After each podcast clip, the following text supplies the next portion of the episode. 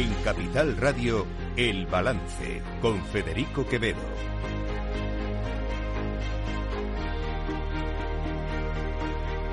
Señoras y señores, buenas noches, bienvenidos este jueves 7 de diciembre de 2023. Son las 8, una hora menos en las Islas Canarias. Escuchan la sintonía de Capital Radio. Les invito a que nos acompañen eh, en este programa desde, aquí hasta las 10 de la noche les vamos a contar toda la actualidad de esta jornada, una jornada en la que el presidente del gobierno, Pedro Sánchez, pues eh, se ha vuelto a someter a una nueva entrevista, está de gira después de, haber sido investido presidente eh, hace unas semanas, se ha puesto en modo gira y primero fue a, mm, Televisión Española, luego ha ido a la SER, esta mañana ha estado con Susana Griso en espejo público y nos ha dejado alguna que otra sorpresa, algún que otro regalo.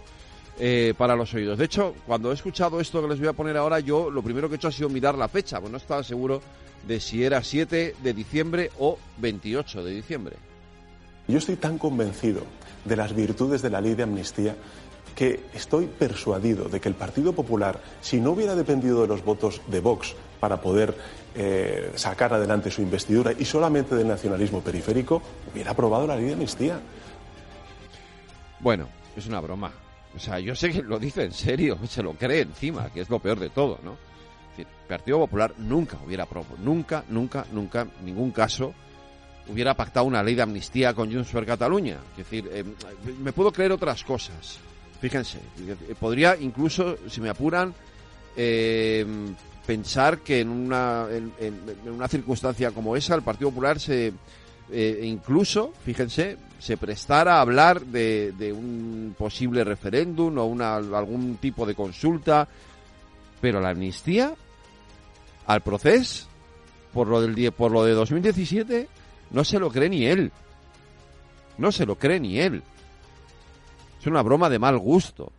Ya, lo siguiente que le falta decir a Pedro Sánchez es, decía hoy una compañera en, en una red social, de lo siguiente que le falta a Pedro Sánchez es decir que es que realmente la idea se le ocurrió a Feijóo y que se la propuso o algo así, no lo sé, porque porque si no ya me contarán. Ya, llevados en esta deriva de vamos a inventarnos cualquier cosa, decir cualquier mentira, cualquier cambio de opinión, perdón. Hombre, que el PP hubiese pactado la ley de amnistía es ya excesivo, ¿no? Yo creo que ahí ya se ha pasado. En fin, no es la única perla que nos ha dejado el presidente del gobierno. La siguiente ha sido esta. ¿Qué quiero decir con esto? es que la amnistía está perfectamente incardinada en los valores europeos. El Tribunal de Derechos eh, eh, Humanos en Estrasburgo, la Comisión de Venecia, eh, también, lógicamente, nuestra Constitución, hay sentencias del Tribunal Supremo, también del Tribunal Constitucional que refieren todavía la, la, vigencia de la ley de amnistía del 77. En definitiva, estamos hablando no solamente de cuestiones normativas, sino también de valores. Las los conflictos políticos, las contiendas políticas se tienen que superar desde la política, no desde la judicialización de la política. Pues, eh, hombre, vamos a ver. Esto es como si mañana dijéramos que los políticos pueden, no sé, saltarse un semáforo en rojo, eh, cometer cualquier tipo de delito, cualquiera que a ustedes se les ocurra, desde luego todos los que hemos visto delitos de corrupción gravísimos, y como la política no hay que judicializarla y esto se resuelve en la política, en vez de resolverlo ante un tribunal de justicia, lo resolvemos en una comisión en el Congreso. Y ya sus señorías que decidan si le castigan con una semana de empleo y sueldo o, se toman unas cañas en el bar. ¿No? Es decir, si la política ya permitimos que todos los delitos sean perdonados, porque no podemos judicializar la vida política, cualquiera puede cometer un delito Cualquier político puede cometer un delito y no se le, no se le juzga por ese delito, ¿no? Esto es lo que está diciendo Pedro Sánchez, en definitiva. Es a esto a lo que nos lleva. Este es su nivel de comprensión de la política. Es que es flipante, con perdón. La última, la última del presidente del gobierno ha sido un nuevo nombramiento de estos a los que ya nos tiene acostumbrados. Porque el presidente del gobierno, que va por la vida dando lecciones de democracia, de separación de poderes,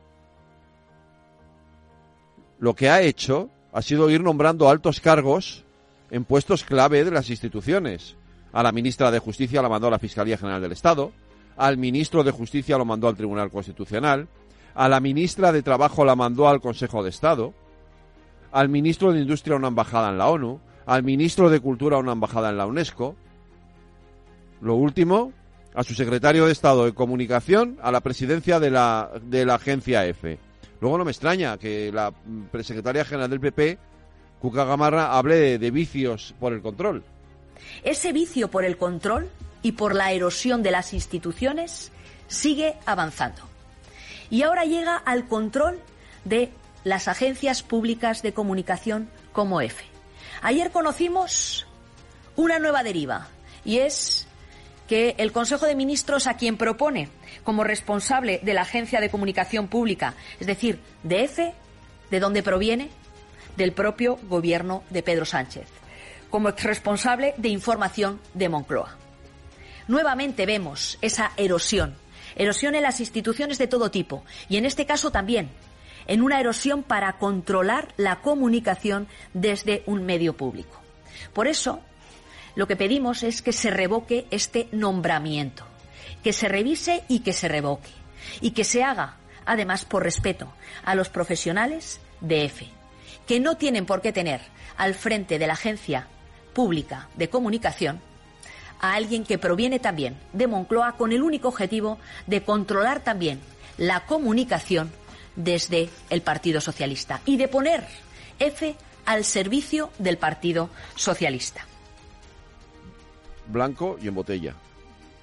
Porque esto es lo que ha hecho el presidente del gobierno. Poner F al servicio del gobierno. Es verdad que es una agencia pública, sin duda. Pero ha tenido profesionales como la copa de un pino al frente de esa agencia. El último, quiero recordar y reconocerle además el trabajo que hizo, que fue Fernando Area buen amigo. Pero siempre ha estado al frente de la agencia F profesionales que por encima de todo eran periodistas. Y nunca fueron, nunca fueron de partido. Ni con carné. Hombre, Miguel Ángel Oliver, perdónenme, que no, le, que, que no es por criticar a Oliver. Es porque viene de donde viene, que ha sido secretario de Estado de Comunicación con Pedro Sánchez. Por favor. Hasta ahí podríamos llegar. Esto sí es poner a la agencia F a disposición del gobierno. Y hoy el presidente del gobierno al Partido Popular le ha ofrecido una comisión para hablar de la reforma del Consejo del Poder Judicial. No sé si en formato de mesa, no sé si en formato de mesa fuera de España, no sé si van a convocar la mesa en Noruega, por ejemplo, podrían hacerlo y llamar también a un mediador, a un verificador, no sé, argentino, a ver, algún amigo de mi ley, ¿no? Que venga a ver si se hace de verificador o de mediador de la reunión del gobierno con el Partido Popular, ¿no? Porque puestos a ya a convocar mesas de diálogo con verificadores, ¿qué más da? Una más. Como no ha aclarado si esa hipotética reunión que quiere mantener va a ser en territorio nacional o en el extranjero como no nos ha aclarado si va a haber mediadores o no. Lo que queremos aclarar es que el Partido Popular no requiere ninguna mesa de diálogo como la que Sánchez ha creado para los independentistas y que parece que quiere extender ahora a todas las formaciones. Si él ha decidido humillarse ante los independentistas en relación a esas mesas que tienen que producirse con mediadores internacionales en el extranjero, nosotros le decimos que con nosotros no cuente para blanquear estas humillaciones. El Partido Popular no va a colaborar en el blanqueamiento de esas mesas que le exigen aquellos que le chantajean para seguir siendo presidente del Gobierno de España.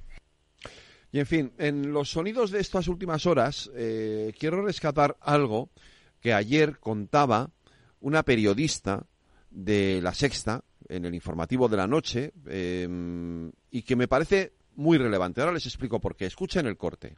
Bueno, el ministro ha querido hablar, eso sí, desde la prudencia, pero hoy en una conversación informal con periodistas confirmaba precisamente esto, que se ha abierto una línea de investigación para esclarecer lo sucedido en las líneas de cercanías en Madrid, tanto ayer como en las últimas semanas, pero ha deslizado la idea de boicot. Dicen que por eso quieren investigarlo y que para eso se ha abierto esta línea de investigación, pero es que ha ido un paso más allá porque dice que podría estar Ayuso alimentando estos boicot y que por eso quieren investigarlo. Aquí ya puede haber, digamos, un choque entre la Comunidad de Madrid y el Ministerio de Transportes. A ver, ayer hubo, por, explicarlo, ponerlo en contexto, saben que el otro día en eh, Madrid se produjo un accidente en, la estación de cercanías de Atocha, un tren se salió de la vía, descarriló, por decirlo de alguna forma, bueno, es que fue como se dice, descarriló y eh, eso produjo, bueno, pues retrasos, en fin, lo habitual en estos casos. Ayer en un corrillo con periodistas, el ministro Óscar Puente, que ya ha dicho ya más de una vez que será el meme de este gobierno, dijo, contó, que sospechaban que podía haber habido algún tipo de boicot, porque no es la primera vez que ocurre ya, es la segunda, y ante la sorpresa de los periodistas que estaban alrededor suyo, vino a decir que podía ser, que, que no descartaban que Isabel Díaz Ayuso estuviera detrás. Pónganse en situación. Evidentemente, el ministro hoy, en un tuit en la red X, ha querido desmentir haber dicho eso, pero enseguida han salido los medios, La Sexta, El Español, varios medios que lo han contado, diciendo que fue tal cual lo escucharon, lo han contado. Es decir, que se ratifican en la información que han publicado y en las palabras del ministro. Esto es gravísimo gravísimo. Gravísimo como para que le cueste la dimisión al ministro, ¿eh? Debería de costarle la dimisión al ministro de Transportes. Acusar a una presidenta regional o a un presidente regional de boicotear, de boicotear, es que eh, me, me, parece tan alucinante, de boicotear un tren de cercanías. Si ustedes imaginan lo que podría haber pasado si ese tren descarrila en otras circunstancias y muere gente, es que esto podría haber ocurrido. Están acusando, está acusando a la presidenta de la Comunidad de Madrid de cometer un delito gravísimo. Pero ¿en qué cabeza cabe? ¿Pero a quién se le ocurre semejante barbaridad? Pero este hombre dice lo que piensa lo que dice. No sé si dice lo que piensa, sí, eso sí, por desgracia. Pero piensa lo que dice. Es brutal. Es de una gravedad extrema. Pero ¿cómo se puede acusar a un presidente regional de semejante cosa? Y quedarse tan pancho. Sin presentar inmediatamente la dimisión, que es lo que tendría que estar pidiendo ya el Partido Popular, por cierto. La dimisión de Oscar Puente. Porque esta acusación es gravísima. Por cierto, hoy la presidenta regional ha tirado de ironía eh, en este pleno de la Asamblea eh, a cuenta de ese supuesto eh, sueldo vitalicio que se va a poner en la nueva ley de gobierno de la Comunidad de Madrid. 8.500 euros al mes, ¿le parece demasiado o demasiado poco? ¿Usted le parece digno estar en contra de subir el salario mínimo y a la vez cobrar ocho veces más por no hacer nada? Preguntaba que cuánto pienso cobrar de manera vitalicia. Lo voy a confesar.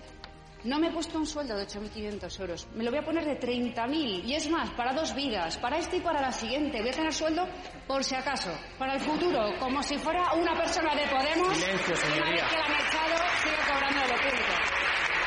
Mire, se han inventado el bulo de la semana con un sueldo que ya saben hasta de cuánto va a ser cuando es una ley que es, es un reglamento que no se ha empezado ni siquiera a redactar. Cuando los presidentes de la Comunidad de Madrid son de los pocos de España que ni tienen una vivienda durante el cargo, como sí lo tienen todos sus jefes en el gobierno, 22 ministerios. ¿Cuántas casas pagamos los españoles? Mire, no tenemos sueldos vitalicios y no nos pasa, por ejemplo, como el presidente de Cataluña, pensión vitalicia, beneficios familiares, una oficina, coche, seguridad. Los presidentes de la Comunidad de Madrid no tenemos nada de eso ni lo vamos a tener, entérense.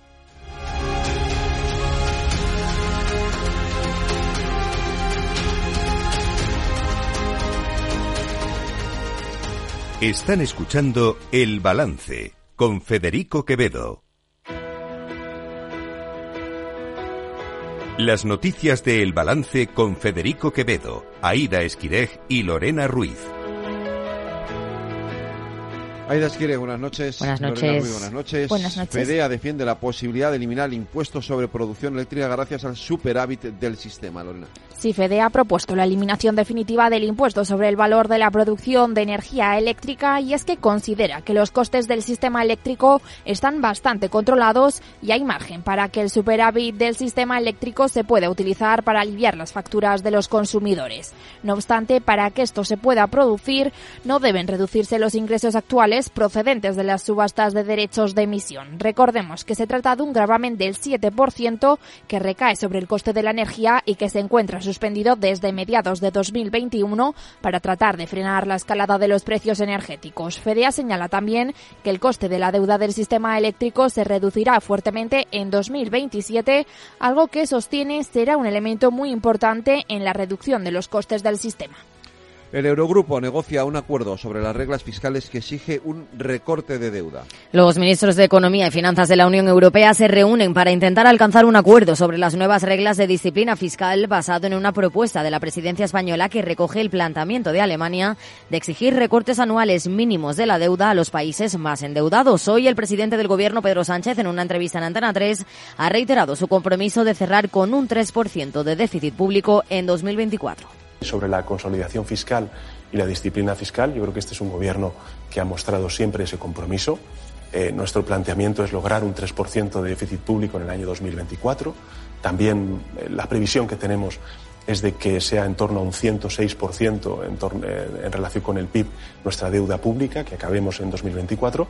La propuesta de nuestro país exige una reducción anual del 1% del PIB para los países con una deuda por encima del 90%, como es el caso de España, mientras que plantea un ajuste del 0,5% anual para los Estados miembros con una deuda entre el 60 y el 90%. La vicepresidenta económica Nadia Calviño ha defendido esa propuesta. La propuesta de la presidencia es una propuesta equilibrada que refleja las prioridades de cada uno de, los, de las distintas posiciones que hay en el Consejo y yo confío en que esta noche logremos cerrar este acuerdo político porque será muy importante importante que cuanto antes contemos con estas nuevas reglas fiscales que sean adecuadas para la realidad de hoy en día y nuestro futuro.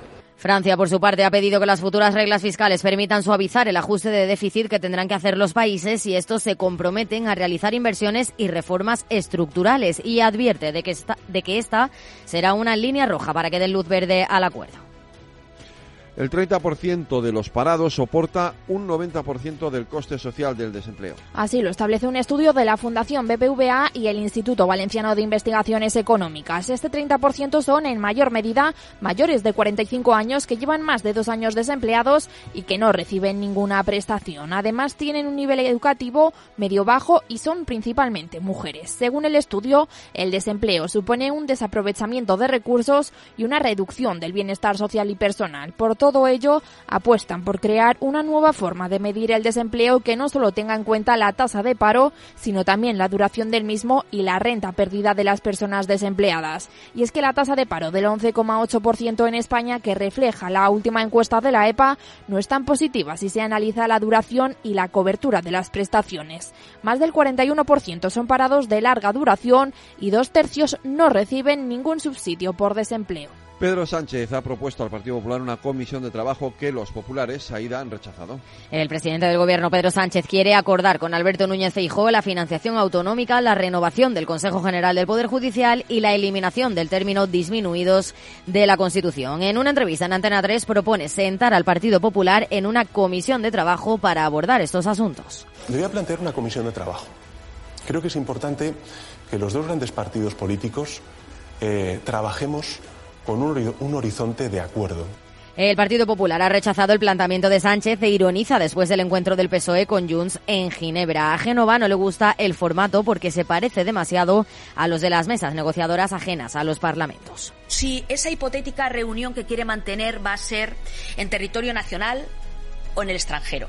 Como no nos ha aclarado si va a haber mediadores o no, el Partido Popular no va a colaborar en el blanqueamiento de esas mesas que le exigen a aquellos que le chantajean para seguir siendo presidente del Gobierno de España.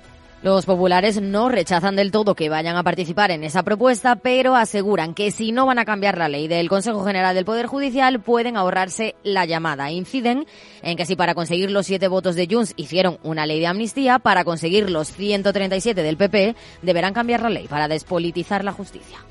Y siguen los reproches entre Podemos y Sumar tras la salida de los morados. La formación de Yolanda Díaz denuncia el abandono unilateral de Podemos y considera que sus escaños les pertenecen. Por ello les han pedido que los devuelvan, dicen, en coherencia con la decisión que han tomado. Su portavoz parlamentaria Marta Lois ha reiterado que este abandono es un ejercicio de deslealtad con los españoles que les han votado. Además, les ha pedido a los diputados de la formación morada que no se equivoquen de adversario entendemos que es bueno pues un ejercicio en primer lugar de deslealtad con los más de tres millones ¿no? de ciudadanos y ciudadanas españolas que nos han votado el 23 de julio y luego también hay que decirlo ¿no? un incumplimiento flagrante de un acuerdo electoral hay un contexto en este momento en Europa y particularmente también en España de hostigamiento de la extrema derecha y la derecha espero que ningún diputado y diputada eh, se confunda de adversario y tenemos que trabajar todos y cada uno de los días por, por este por este esta legislatura y este gobierno progresista.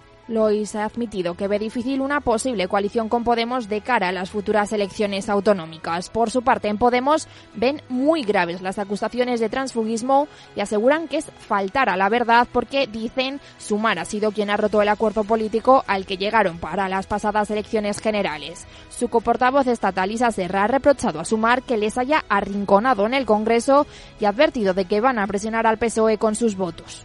El Partido Socialista, a pesar de eso, sabe y es muy consciente no solamente de que necesita a Podemos para que haya una mayoría en este país que haga frente a la derecha y la extrema derecha, y nos conocen muy bien en el Partido Socialista, mm. saben que lo que vamos a hacer es lo que hemos hecho. Muchas veces presionaremos al Partido Socialista para que vayamos más lejos de lo que el Partido Socialista quiere. El presidente del Gobierno, Pedro Sánchez, ha dicho no sentirse preocupado por esta ruptura y ha asegurado que lo único en lo que afectará en la legislatura es en que va a obligar al PSOE a negociar más.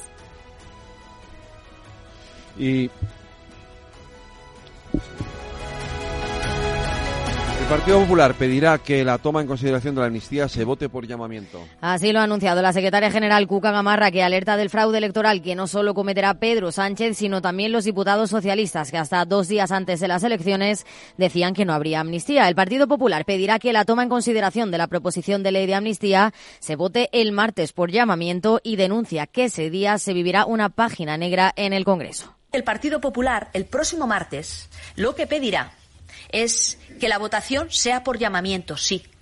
Que tengan que ser todos y cada uno de los diputados que han sido elegidos de las listas del Partido Socialista, aquellos que hasta 48 horas antes de que fueran los españoles a votar decían que no habría amnistía, que pondrían a disposición de la justicia a Puigdemont y a todos los prófugos de la justicia, que voten sí pero que lo hagan por llamamiento y que den la cara ante sus votantes y que den la cara porque ellos son los primeros que van a faltar al valor de su palabra.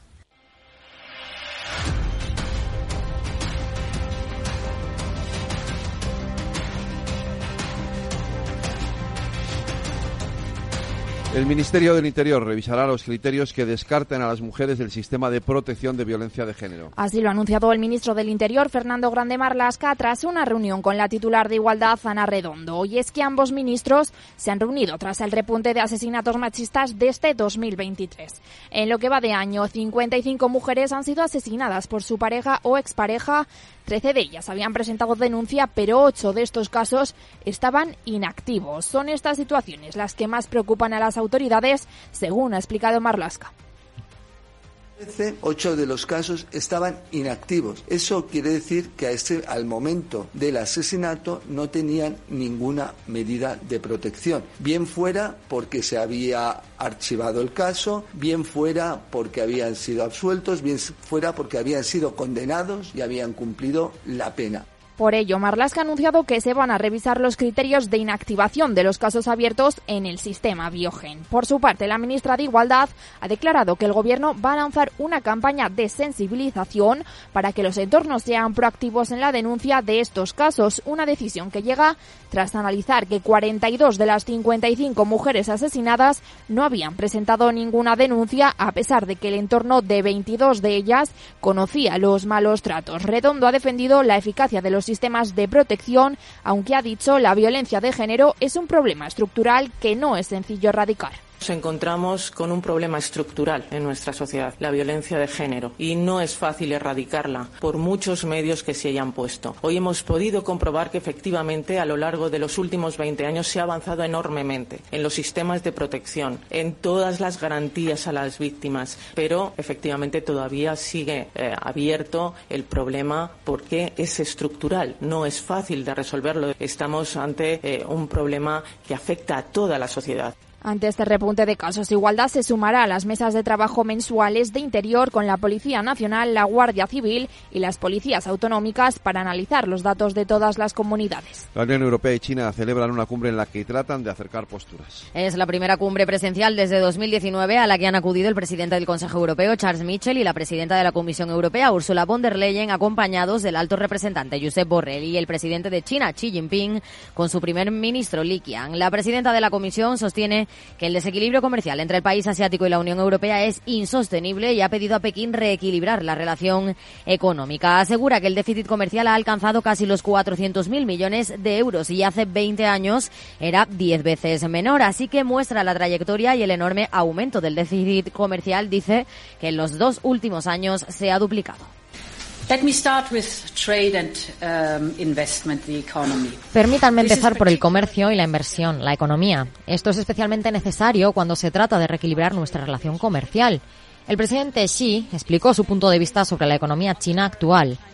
Intercambiamos bienes por valor de 2.300 millones de euros cada día y esto demuestra que nuestra relación comercial con China es importante.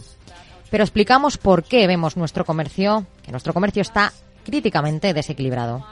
We see our trade, uh, that our trade is critically imbalanced. Von der Leyen ha indicado que es necesario reequilibrar la relación económica y ha enfatizado en la importancia de reducir riesgos y fortalecer la resiliencia de nuestras economías. Estas son las causas para la presidenta de la Comisión Europea. Van desde la falta de acceso de las empresas europeas al mercado chino hasta el trato preferencial a las empresas nacionales chinas y el exceso de capacidad en la producción china. Este exceso de capacidad se está extendiendo a los mercados mundiales.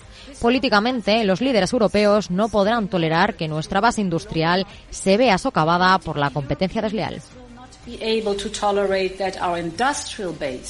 Por eso, asegura, la Unión Europea está trabajando para garantizar la seguridad de sus cadenas de suministro, infraestructuras críticas y bases tecnológicas e industriales, mientras que el Ministerio Chino de Exteriores ha asegurado que los 20 años de relaciones entre China y la Unión han dado fe de que son socios y no rivales y han acordado mantener la estabilidad estratégica en sus relaciones.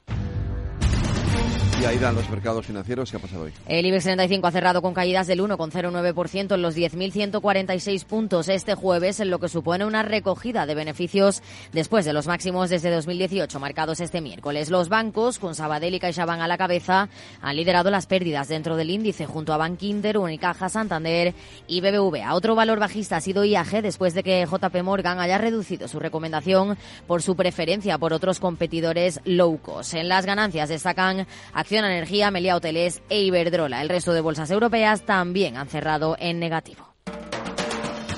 Y como siempre, terminamos en Latinoamérica, Lorena. Terminamos en Perú porque su dictador Alberto Fujimori ha salido de prisión después de 16 años. Lo ha hecho a sus 85 años y en medio de una controversia nacional. Fujimori llevaba en prisión desde 2007 con una condena de 25 años por delitos de lesa humanidad, entre los que se incluyen amenazas, secuestros, corrupción y usurpación de funciones. Ahora ha salido de prisión gracias al cumplimiento de una orden del Tribunal Constitucional, a pesar de que la Corte Interamericana de Derechos Humanos pidió a las autoridades que se abstuvieran de hacerlo.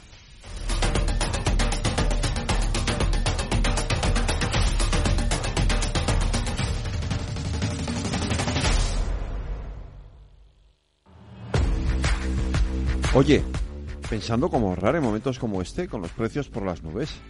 Y todavía no conoces XTB, una nueva forma de invertir pensada para todos.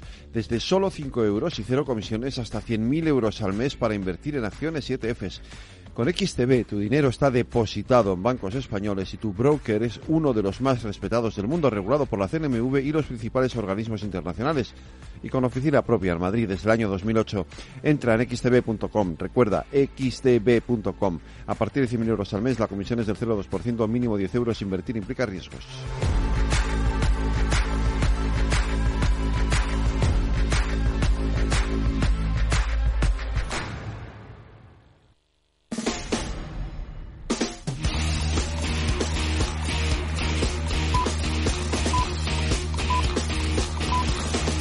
El balance de los deportes con Paco Lloret.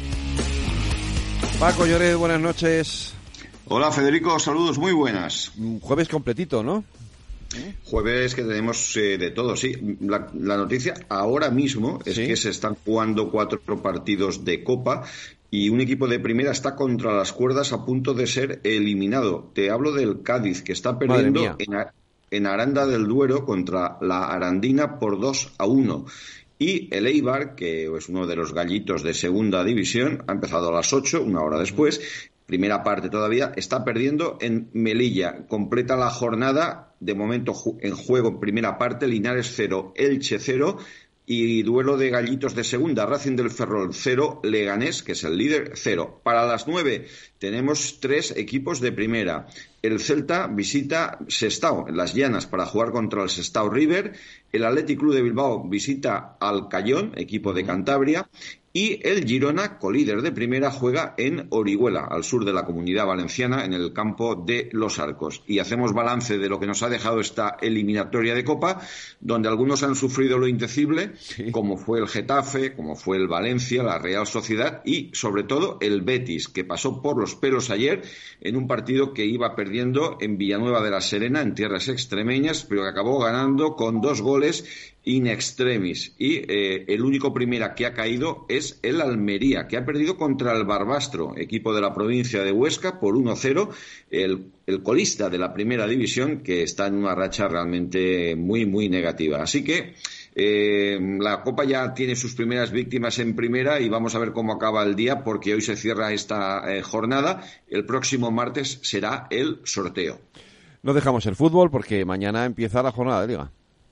Sí, señor. Mañana tenemos una jornada de liga que arranca muy cerquita de Madrid, en Getafe, con el partido entre el Getafe de Bordalas, exentrenador del Valencia, al que llevó hace dos años a la final de Copa, y Baraja, el entrenador valencianista que vuelve al campo donde debutó la pasada temporada. Será a las nueve.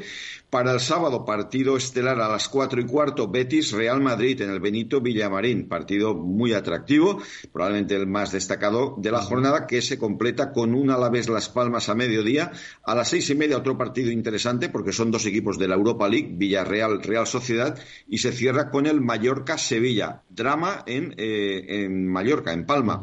Y para el domingo, eh, teóricamente partido sencillo para el Atlético de Madrid a mediodía con el Almería, colista que no conoce la victoria, eh, Granada Leti de Bilbao, eh, Cádiz Osasuna y atención al último partido de la noche del domingo, ese es el partido. ese es el partido, sí.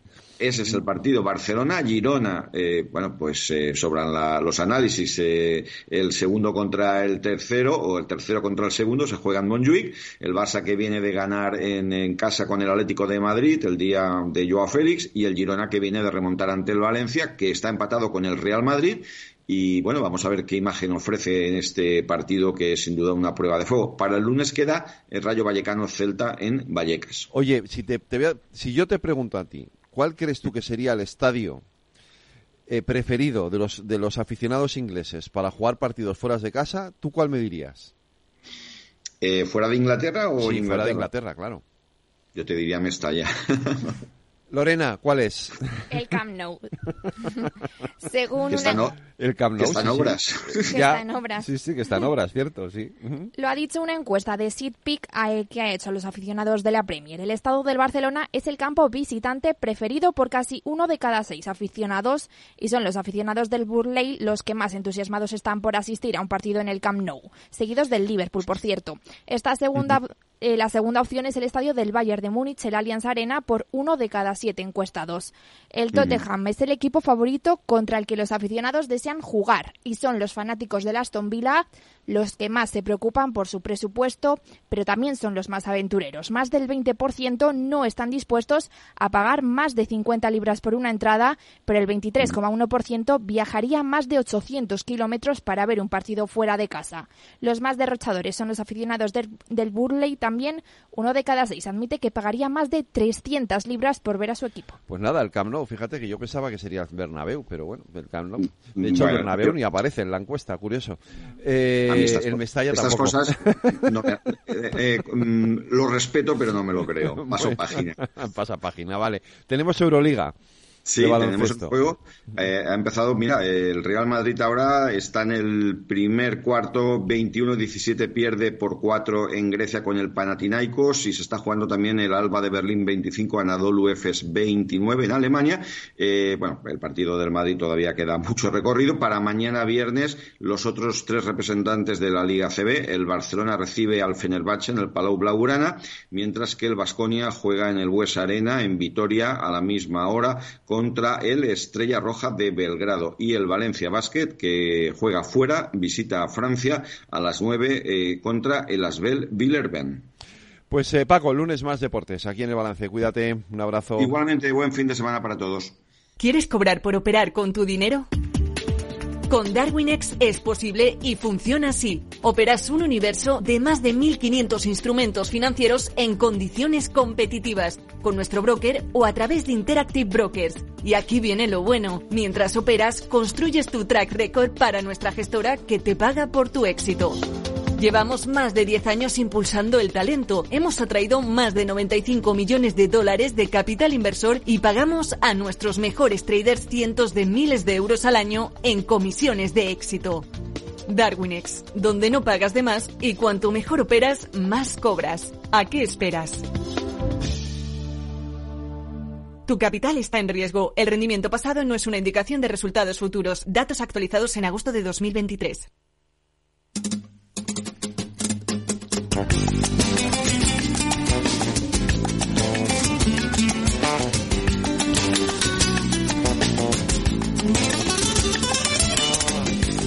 Sé por qué tu llegada al mundo fue así. Te costó salir.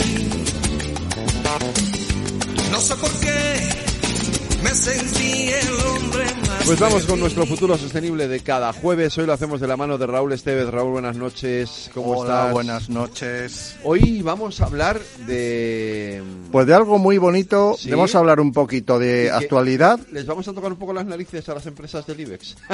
Un poquito, Bueno, un solo poquito no. solo, ¿no? Vamos a decir lo que ellas dicen, Vale. nada más. Pero antes vamos a hablar un poquito de cultura general, Sí. sobre actualidad Vale. y luego sobre contabilidad, que es muy divertido. Esto es una red económica, ¿no? Perfe- sí, sí, por supuesto, claro. Todo lo que sea economía aquí Vale. es bienvenido. Entonces, eh, para ponernos la actualidad, que es a lo que se hace también referencia a lo del IBEX, es que estamos en este momento en la en un momento importante, actualidad, que es la CMNUCC. ¿Sabe lo que es eso? No. Nadie lo sabe. Claro.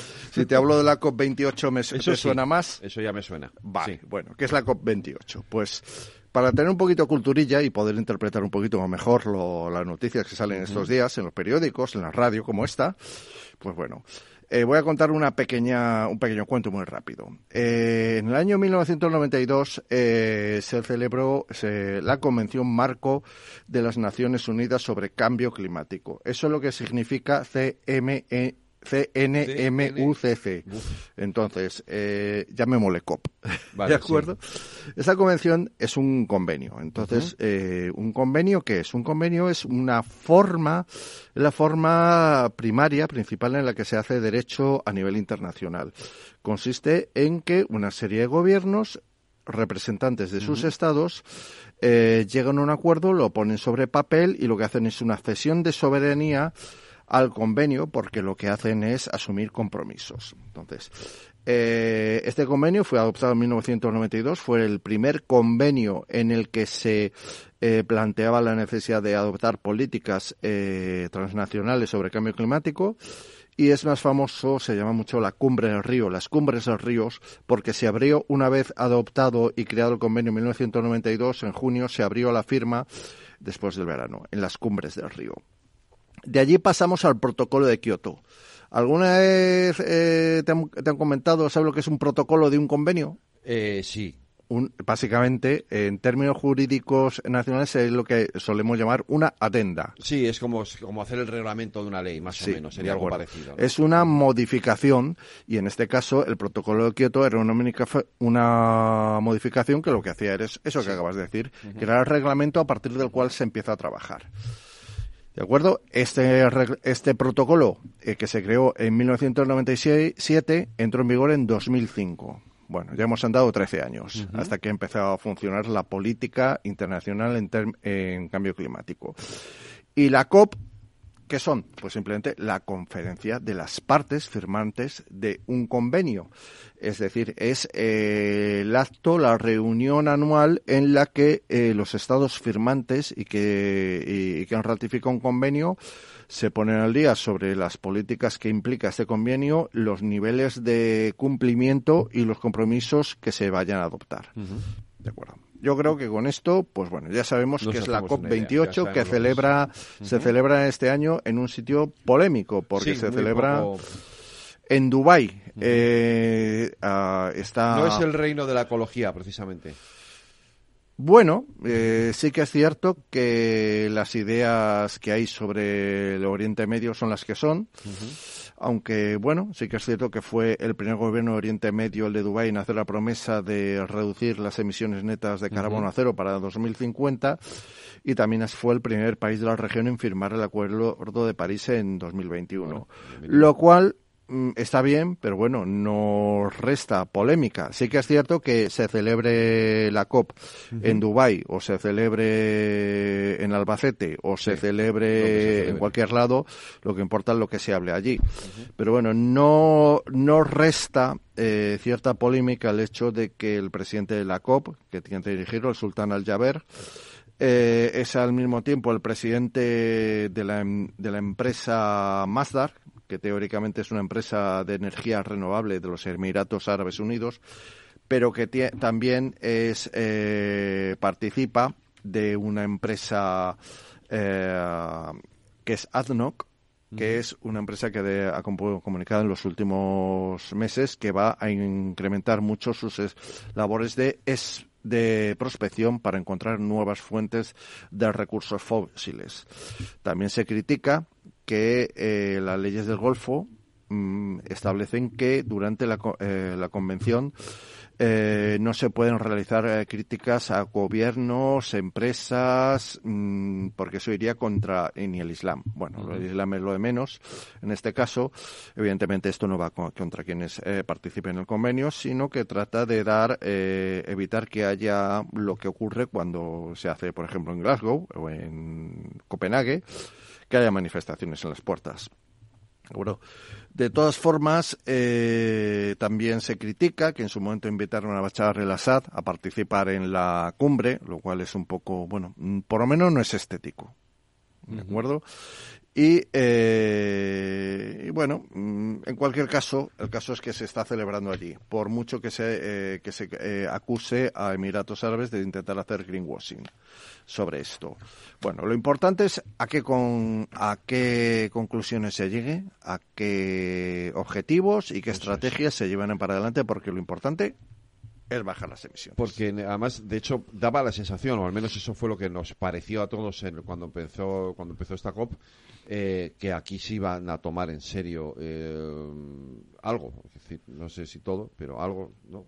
Bueno, en teoría se toman las cosas en serio siempre, pero las cosas hay que darse prisa, porque por eso he estado hablando de que se empezó a hablar de estos en Río en 1992 y tardaron 15 años hasta que entró el, el protocolo. ¿De qué depende esto? ¿De lo que decía el gobierno de Emiratos Árabes? Hombre, pues claro que no depende de las decisiones de los de todos los gobiernos.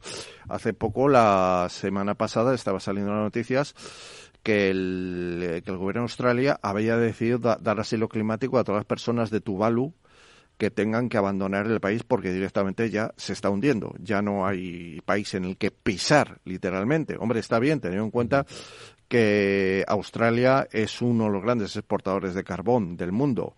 Pero, hombre, mejor está que los tubalenses se quedaran en Eso Tuvalu. es, efectivamente. ¿De acuerdo?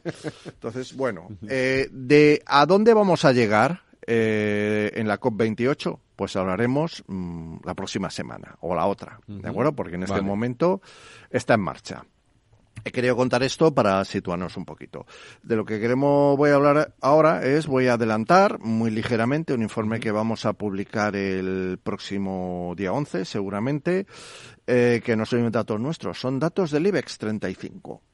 ¿De acuerdo? Vale. Eh, todos sabemos que las empresas cotizadas en el IBEX tienen que publicar una serie de informes financieros y, y tienen que eh, publicar también una serie de informes no financieros. Entre ellos están eh, los aspectos relativos a emisiones de gases de efecto invernadero. Entonces, a partir de lo que ellos mismos publican en sus informes, mm, no lo hemos sacado de ningún lado por ahí, eh, presentaremos eh, a principio de la semana que viene un informe donde resumimos eh, los principales datos de estas 35 empresas. ¿De acuerdo? Entonces, eh, primer dato, son 810 millones de toneladas de CO2 equivalente emitidas en el año 2022. ¿De acuerdo? Lo cual supone, según sus propias memorias, un incremento de un 4%. Eh, bueno, deberían de reducir. Y no aumentar. Sí. ¿Qué significan para ti 810 millones de toneladas de un gas? Muchísimo. No sé. si no o muchísimo, capaz, poco, no sabemos. No lo sé. ¿Cuánto ocupa una tonelada de O sea, gas? a mí me ocupa, a mí me suena mucho, pero claro, no sé, pero... Buscamos una referencia. Vale, venga, sí, porque... Una referencia. Eh, las emisiones de España en el año 2002 2022 totales fueron 304 millones de toneladas de gas del efecto invernadero. Y aquí tú me dices mm, 300 un 304 frente a 810. Hay algo que no te cuadra, ¿verdad? Claro. Claro que no, no cuadra. Aquí también vamos a dar un poquito de educación ambiental. Cuando hablamos de emisiones hay que hablar de tres tipos de emisiones. Las de emisiones de primer alcance, que es lo que emitimos directamente cuando en nuestra actividad, o como empresa, o como persona, como, como ciudadano, como particular, quemamos un combustible fósil. En ese momento estamos emitiendo gas a la atmósfera. ¿De acuerdo? Eso es lo que se llama eh, emisiones de, al- de, de primer alcance.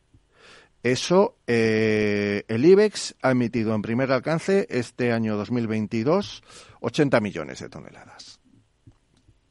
80 millones de toneladas. Sí, de las 810 que estamos hablando. ¿De acuerdo? Ojo, ojo, en todo el mundo. Claro. ¿Eh? Por eso somos un país que tiene empresas grandes que están por todo el mundo. Claro, claro, claro, Entonces, no son las emisiones en España. Son las he dado antes en todo el mundo, En todo el mundo. La cifra que te he dado antes es la cifra de lo que se ha emitido en España. ¿De acuerdo? Están las emisiones del segundo alcance, que son las emisiones que están produciendo otras empresas que fabrican energía y que nosotros consumimos cuando enchufamos cualquier aparato.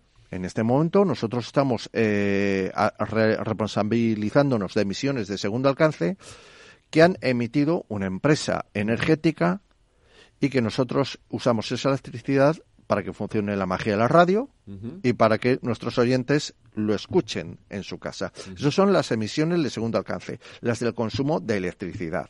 ¿De acuerdo? De esas, eh, ¿cuánto había emitido el IBEX en 2022? 8,5 millones. Evidentemente, son muchas menos. ¿De acuerdo? El gran monto son los 721 millones de toneladas eh, de gases de efecto invernadero equivalente que han emitido en tercer alcance todas las empresas del IBEX 35. En España, en Ecuador, en Reino Unido, en Australia, donde realizan su actividad. ¿Qué son las emisiones de tercer alcance?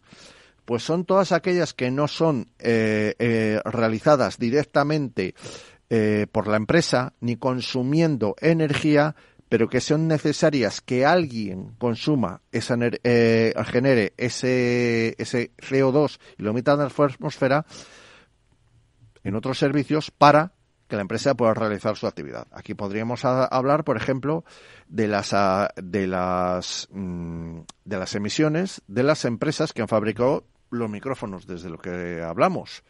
Podemos hablar de eh, las emisiones eh, del restaurante o la empresa de catering que nos traiga aquí la comida, si un día os em, eh, invitáis a algo en Navidad. Vale, sí, en en Son las emisiones en las que yo he participado cuando he cogido el metro para venir hasta aquí. Esas son las emisiones de tercer alcance. Evidentemente, cuando empezamos a sumar divisiones, emisiones de tercer alcance, nos vamos a las nubes. ¿De acuerdo? Por eso llegamos a esas ocho- 810. Lo más importante, ¿cómo se reparten? Pues yo creo que lo más interesante es hablar sobre todo del alcance 1 y el alcance 2. Sinceramente, eh, las empresas que más emiten son las energéticas, claramente. Naturgy 14,7 millones, Endesa 13,7 y Iberdrola 11,9, que son el 41% del total de primer alcance. La aviación, ¿de acuerdo? Son el 26%. Ahí tenemos a AIG, Iberia, y Adena. Y las petroleras y gasísticas, ojo, no estoy hablando de eléctricas, son el 20%. ¿De acuerdo? Es importante indicar que eh, solo cinco empresas, ¿de acuerdo? Cuando hablamos de alcance 1, eh, er- emiten el 96% de esos 80 millones de toneladas. Son una línea aérea, AIG, no, perdón, Claro. IAG, AIG era la de los seguros, IAG. y, eh, eh, y las energéticas. Repsol el 20%, Naturgy 18, Endesa 17 y Iberdrola 15. Iber- es cierto que Iberdrola reduce, sobre todo porque Iberdrola ya sabemos que en España ya no produce emisiones de primer alcance porque se dedica exclusivamente a los renovables, pero evidentemente tiene Claro. actividad y mucha actividad y está bien que nuestras grandes empresas tengan actividad fuera de España. Eh, llamó mucho la atención eh, que ha subido mucho IAG, Iberia, sobre todo ha duplicado sus emisiones respecto a 2020. La razón me la dices tú, a que sí. Bueno, hombre, obviamente porque tiene más... Tiene, eh, Se han vuelto a eh, mover los claro, aviones. Claro, se fue fue 2020, tuvimos un parón por culpa del COVID, evidentemente. Evidentemente ha subido. es, era inevitable después de unos mínimos históricos, eh, pero funciona así. ¿De acuerdo? Eh, otros sectores, pues evidentemente podemos hablar de la banca. Eh, la- las emisiones de la banca de alcance 1 y 2 son realmente casi residuales frente a ese 96% de esas cinco empresas que son de dos sectores muy concretos que evidentemente dependen para dar sus servicios a los ciudadanos que somos los causantes de las emisiones en último término eh, somos reducidas. Ahora sí, sí que es cierto que hay que decir que es muy importante la actividad del sector financiero a la hora de realizar eh, priorizar las inversiones en determinados sectores que generen mayor o menor compromiso de reducción de, y de, de carbono. Hay que llegar antes de 2030 a, a que la a que el ascenso de 1,5 grados máximo, mm, que es lo que se acordó en París, eh, no sea mayor y se nos va quedando el y nos tiempo. queda poco tiempo, Nos queda poco esta tiempo. no- nos quedan seis años, ya no nos queda más. Sí, Emiratos Árabes firmó el compromiso de eliminar todas sus emisiones de carbono para 2050. Mm, Bueno, mm, para 2050. Decía Maynard Keynes que a largo plazo todo- todos muertos. Sí, claro. Pregúntame, cuéntame. Eh, de, de todas estas empresas del IBEX, de, ¿tú cuál dirías que está siendo las que están siendo las más consecuentes con, con la- con el cumplimiento de estos objetivos? consecuentes. Evidentemente Iberdrola es la que va más adelante Sí. en el paso a la generación renovable. Claramente. Sí. Hay otras empresas que, que no van tan adelante. También quiero decirte, cuando hablemos de IAG, está subiendo mucho eh, Sí. la emisión. IAG lo que está haciendo es trasladar a las personas por el aire. Y no hay una, de momento no tenemos una tecnología alternativa madura. No es el caso de la generación de energía eléctrica, que eso ya empieza a estar, por fortuna, más maduro. Otra cuestión es que, aparte de depender de las grandes empresas, yo siempre digo que los responsables del efecto climático somos los ciudadanos en último término. Las empresas lo único que hacen es resolver nuestras demandas. Eh, es muy importante el desarrollo de la energía domiciliaria, eh, la, auto, la autoproducción. Yo entiendo que esto quizás no le guste mucho a las empresas, pero es necesario. En China actualmente eh, están dando bastante publicidad a unas, a unas macroinstalaciones de, de placas solares, de, de centrales térmicas enormes en el desierto de Taclamacán. Es uno de los sitios más inhóspitos del mundo. Y para ir en la antigüedad de China a Occidente era imprescindible pasar por allí. En uno de los sitios eh, terribles. Ahí no hay nada, directamente. Está muy bien. Como la luna, vamos. Sí, sí, pero lo cierto es que se dedicaran a poner placas solares, y la potencia que van a sacar es muy elevada, pero si se dedicaran a poner placas solares en todas las azoteas de China, eso quedaba en nada. La superficie sería mucho mayor. Claro. Y aquí lo podríamos hacer también, que esto lo hemos comentado ya más de una vez en el programa. Sí. Hay, habría que hacer un esfuerzo mayor del que se está haciendo para poner placas solares en, los, en muchos de los tejados de, de, las casas. ¿no? El otro día. Pero eh, te iba a preguntar por otra cosa, porque hemos hablado de lo de IAG. Y tú decías, es verdad eh, que, claro, que no hay una, no hay un método, no hay un medio de transporte alternativo. Ojo, ojo, además, cuando hablamos de IAG, hablamos de Iberia, pero hablamos también de British Airways. Claro, hablamos de todo el grupo, hablamos de todo el grupo, Y en general hablamos del medio del, del transporte aéreo, es difícil de, de, de, de, mm, de sustituir, depende. Porque de hecho, aquí en España, y, esto fue crítico, se criticó desde algunos ámbitos cuando se planteó, se planteó, yo creo que se planteó un poco a, la ligera, sin reflexionarlo, pero me parece una idea interesante, la de sustituir los trayectos cortos en avión, vale, por los viajes en tren. Sí, efectivamente. Los trayectos cortos de menos de 200 kilómetros en avión mm, son bastante contraproducentes. Pero entonces hay que apostar más por el tren y hay que dar frecuencias y hay que dar precio, evidentemente. En algunos países eh, se ha determinado el prohibir los vuelos de menos de 200 kilómetros. En esa línea van en Francia, aunque con excusas para no hacerlo. Eh, a mí me parece un poco triste que, por ejemplo, en Gran Bretaña, el plan que tenían de alta velocidad de Gran Bretaña, el territorio de Gran Bretaña era un sitio muy adecuado para la alta velocidad ferroviaria.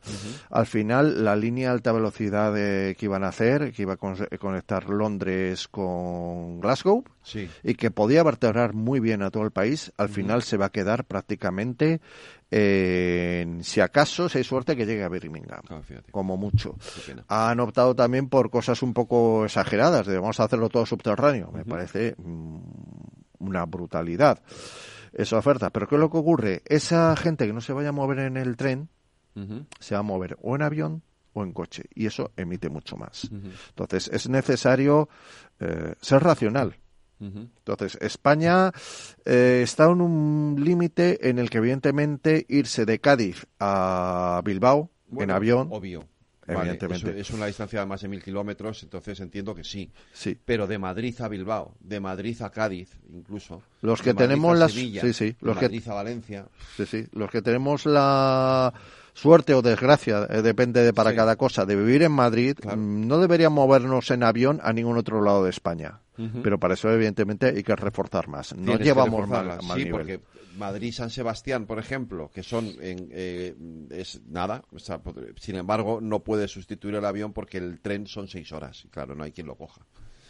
si tú tienes líneas de, alta velocidad eh, que, realmente te cubran todas las grandes capitales de todo el, de todo el territorio, aunque aquí quizás se ha ido por una línea eh, política quizás excesivamente ambiciosa, porque se ha planteado el ir a 300, 350 kilómetros por hora, yendo a 250 kilómetros por hora, que es, es suficiente, y con eso se llegaría a mucho más territorio que con la es lo que llaman velocidad elevada o alta, velocidad. efectivamente. Y pues ese informe Raúl tenemos que rescatarlo porque la semana que viene se presenta no eh, lo presentamos a principios de la semana que viene efectivamente en el siguiente programa lo, lo rescataremos aquí. Nos tenemos y, que ir. y sobre todo veremos que se a que se, a conclusiones y compromisos que es lo importante se llega en la COP. gracias un abrazo nos vemos. Muchas gracias a ti y a todos los oyentes Este es un mensaje para todos los oyentes de radio y es solo para decir gracias. Gracias por dedicarnos tres horas cada día. Gracias por escucharnos en casa, en el coche, en el trabajo, en un móvil o donde sea, en directo o en podcast. Gracias por tu fidelidad, porque gracias a ti, la radio sigue siendo un gran medio, el más creíble, en el que más confías y el que mejor te informa y entretiene. El medio del día a día, de la actualidad al instante y que te acompaña siempre estés donde estés. Radio Value, la Asociación de Radios Comerciales te da gracias a ti. Madrid, 103.2 FM, Capital Radio. Disfruta de la Navidad en familia con más de 500 pequeños productores de alimentos de Madrid, cuyo esfuerzo y trabajo diario llevan a tu despensa productos de gran calidad y cercanía. Porque en Navidad lo que quieres es celebrar con los tuyos. Hazlo con Alimentos M Producto Certificado. Sabores que despiertan tus sentidos y se convierten en un me gusta. Comunidad de Madrid. Con el gas, evite riesgos.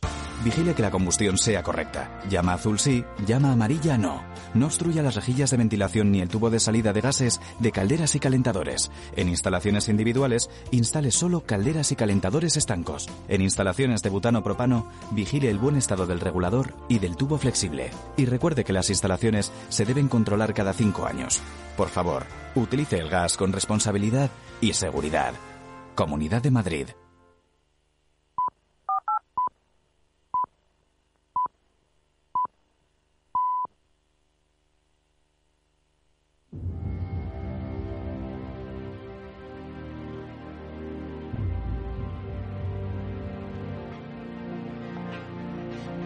Los martes a las ocho y media en el balance nos vestimos de gala para recibir los debates Transforma España. De la mano de Eduardo Serra y moderado por Federico Quevedo, todas las semanas dedicaremos un espacio a reflexionar y debatir sobre aquellos asuntos que contribuyan a transformar el futuro y hacer del nuestro un país mejor. Eduardo Serra, buenas noches. Buenas noches, Federico. Pues un martes más en nuestros debates Transforma España. Volvemos a traer un tema que no de, por recurrente deja de ser eh, estar de actualidad y ser polémico, porque siempre que más hay algún acto o pasa algo en lo que algunos visualizan al, al rey como parte interesada o interesante en el debate, pues este debate sobre la monarquía se pone encima de la mesa. Yo creo que es necesario, si hablamos de transformar España, de buscar una España mejor. Eh, repetimos miles de veces que estos 40 o 50 últimos años han sido los años mejores de la historia, o al menos de la historia moderna de España. En libertad, en democracia, en crecimiento, en prosperidad, en bienestar.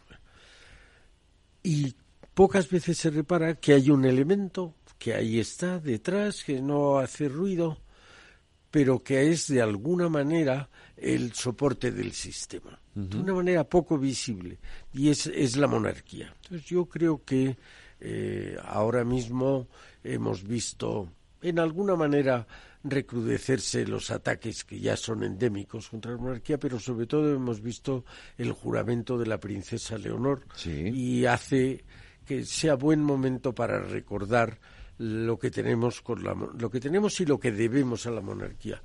El día 30 pasado hemos tenido eh, un acto público de los primeros actos públicos de Remco. Remco es una institución muy nueva que eh, quiere decir Red de Estudio de las Monarquías Contemporáneas. Por eso traemos a su director para debatir tranquilamente qué es qué no es, qué le debemos y qué no le debemos a la monarquía. Yo creo que eh, Remoco, que es, como su propio nombre indica, red de estudios, son investigadores españoles y también extranjeros que mm, están haciendo investigaciones sobre temas polémicos de la monarquía y luego difunden lo explican y el otro día, el día 30, tuvimos una sesión de estas de difusión y esto puede ser eh, también un eh, altavoz, nunca mejor dicho, abierto para debatir y ver eh, las ventajas que tiene eh, la monarquía que muchas veces son contraintuitivas. Sí. Se piensa, por ejemplo, alguien que no haya sido elegido no tiene legitimidad. Legitimidad de origen, hubieran dicho en la escuela española del, del siglo XVII. Pero hay que ver que además de la legitimidad de origen que se puede tener, este rey que tenemos, esta monarquía que tenemos, fue votada por el pueblo español cuando votó la Constitución, luego tiene legitimidad de origen, pero que además de esa legitimidad y la legitimidad de ejercicio, Ahora mismo son muchas las voces que muestran desasosiego con lo que nos está pasando, que muestran incomodidad y sobre todo que muestran preocupación mirando al futuro. Y hay alguien, recientemente alguien la ha llamado reserva, que es la figura del rey. La figura del rey da permanentemente tranquilidad. No es objeto de ningún escándalo, por lo menos de escándalos generados por ellos, pero nos da tranquilidad yo creo que eh, sería bueno eh, que pudiéramos hablar hoy del propósito de esta institución, de por qué eh, traemos esto a colación. Aparte de la actualidad de la que hablaba antes, yo creo que hay un motivo y es que hay muchos prejuicios, muchos clichés, algunos de los cuales se deberían colgar de la monarquía absoluta, las monarquías del siglo XVI, del XVII, en todos los países de Europa, pero hay muy poca eh, análisis crítico de qué es una monarquía parlamentaria. La monarquía parlamentaria, que es la que disfrutamos ahora, como otras muchas monarquías en Europa, y que es responsable, yo creo, en gran parte de ese bienestar. Pues eh, voy a saludar entonces a Francisco Beltrán, que es director de REMCO, es licenciado en Economía por la Universidad de Valencia y en Ciencias Políticas por la UNED, es máster en Gobierno y doctorado en Ciencias Políticas por la UAM, diplomático de posgrado en Economía por la London School of Economics, profesor de Ciencia Política en la IE University y en la Universidad Autónoma de Madrid y en la New York University de Madrid. Paco Francisco, eh, bienvenido, muchas gracias por estar con nosotros este, en estos debates. Muchas gracias por la, por la invitación. Pues lo primero de todo es explicar bien qué es el REMCO, y qué pasó ese 30 y qué, a qué fue lo que es esa jornada que tuvisteis el, pasado día 30, ¿no? Bueno, pues como, como estaba diciendo Eduardo, es, eh, Renco es la red de estudio de las monarquías contemporáneas y es una asociación en la cual, bueno, los, los objetivos son relativamente simples, luego más complicados de, de, llegar a ellos, ¿no? Pero básicamente lo que queremos es hacer es, eh, mm, digamos, abordar todos estos clichés a los que se refería Eduardo, estas etiquetas que le colgamos a la, a la monarquía, no solo, en, no solo en España, sino como forma de gobierno, digamos, fuera de España, fuera de España eh, y abordar cada uno, cada uno de ellos y ver qué hay de cierto en estas mm, ideas o preconcepciones que tenemos sobre la monarquía, etcétera, ¿no? Y queremos hacerlo de dos formas, ¿no? Por un lado, con un estudio riguroso, un estudio, si quieres, académico, suena un poco esto muy universitario, pero, pero es así, ¿no? Un estudio riguroso de una multitud de aspectos que, de, que tienen que ver con las monarquías y por otra parte una diseminación pública, si quieres, o una, una promoción, digamos, de, de, las conclusiones de los estudios, etcétera. Quiero decir, que no se quede solo en un ejercicio eh, académico, por, por, decirlo así, ¿no? Sino que, tengamos una influencia en el, en el debate sobre la institución de la monarquía. Eh, ese debate se tuvo lugar el pasado día 30, ese, ese informe, esa, esa, esa jornada para analizar eh, las monarquías. ¿Con qué propósito?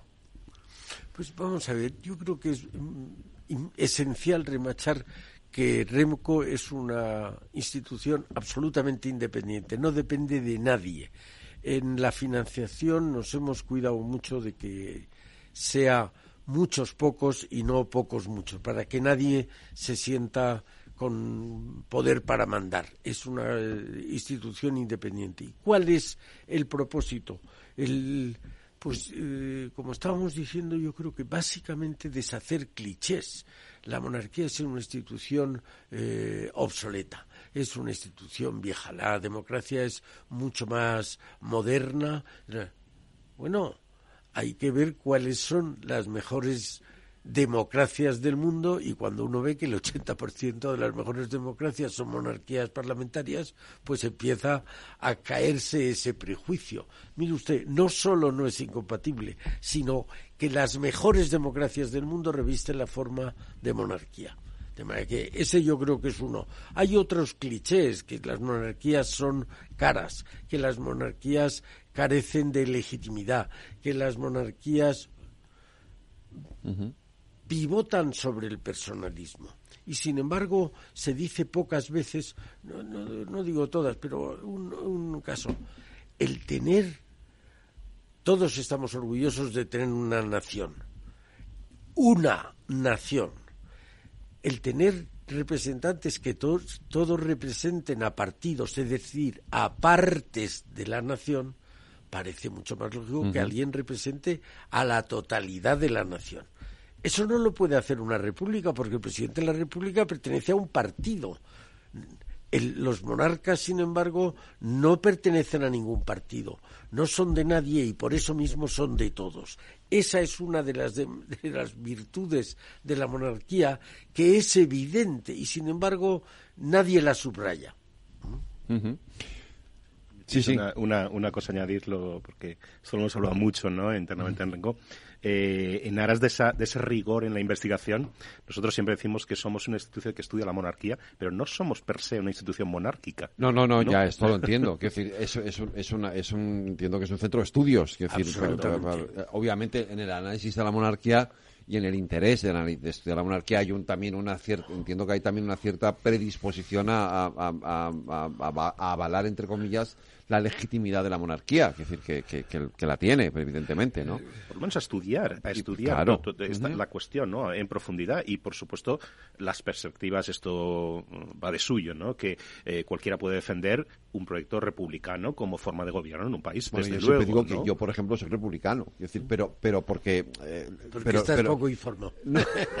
No, pero, pero, pero al mismo tiempo pienso que ahora que, que no tiene, creo que no es el momento de plantear una ese debate y sobre todo creo que tenemos una monarquía que por lo menos eh, eh, desde luego quiero decir con las cuestiones que, que, que, en fin, que ya hemos debatido otras veces de lo anterior creo que nuestro rey Felipe VI está demostrando que es un rey que, está mm, ejerciendo el, el, papel que le toca con una enorme eh, eh, legitimidad, destreza, habilidad, eh, sentido de Estado, todo todo lo que, entiendo yo que debe de llevar un, jefe de Estado, ¿no? Creo que en ese sentido no tengo ningún ningún pero ni ningún reparo. Es más una cuestión de, de, lo que yo entiendo que debe ser una forma de Estado, pero no tiene. No, pero la monarquía nuestra acabó mal el año 30 el rey se marchó. tuvimos una república, una guerra civil y una, guerra, una dictadura muy larga que mantenía que era un reino.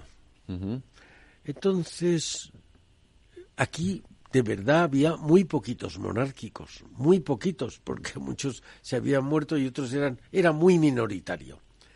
Entonces, todo el mundo pensaba que era mejor la, la República. Era una institución electiva, pero nos estamos dando cuenta, como tú dices, en estos 40 años, que primero el rey Juan Carlos, y aquí había muchísimos, yo recuerdo hace 30, 40 años, Juan Carlismo. Juan Carlismo. No había monárquicos, pero había Juan Carlistas. Y ahora felipistas. Mire usted, con sus luces y sus sombras, la monarquía ha traído ese periodo que decimos de lo más feliz de, de nuestra historia. Vamos a estudiarla con desapasionamiento, vamos a ver cuáles son las virtudes y los inconvenientes.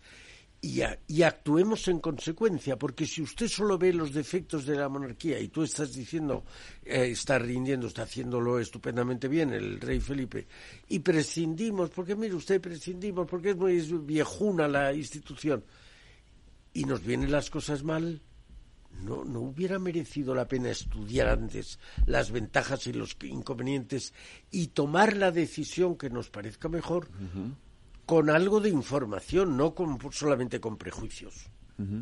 A mí me gusta, desde luego estoy totalmente de acuerdo con esto, ¿no? Pero quizá hay una, esta cosa que se ve siempre el Juan, Juan Carlismo, y no sé si se ha acuñado una expresión para para, para Felipe VI, ¿no? Pero Menos, si no, yo creo claro, que ¿no? fuimos más juancarlistas que felipistas. Pero, Claro, pero, pero más allá de eso, hay una, hay una, esto está ligado con, con algo que creo que ha mencionado Eduardo al principio, esta, esta cuestión de la legitimidad de, de lo que en inglés se llama el performance, ¿no? El, el, el, el ejercicio, ¿no?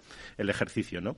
Entonces, esto no está mal, ¿no? Hay que decir, lo que esto nos indica que, bueno, eh, con, con, el, con el rey anterior, luces y sombras, desde luego, que, habrá que considerar en un momento, no, no podemos fijarnos solo en una parte u otra, ¿no? Pero hay que considerar todo lo que ha, tra- ha traído, bueno, lo que trajo la monarquía de, de- de- de Juan Carlos, eh, y también con la ejemplaridad absoluta con que se está conduciendo eh, Claro. Felipe VI, ¿no? Pero más allá de eso, y creo eso, que... ejemplaridad eh, era la palabra que a mí no me salía antes. que, que esto es lo que apuntaba también un poco Eduardo, y si no me, me- me corriges, ¿no? Que eh, más allá de que podamos decir que el rey lo está haciendo muy bien, ¿no?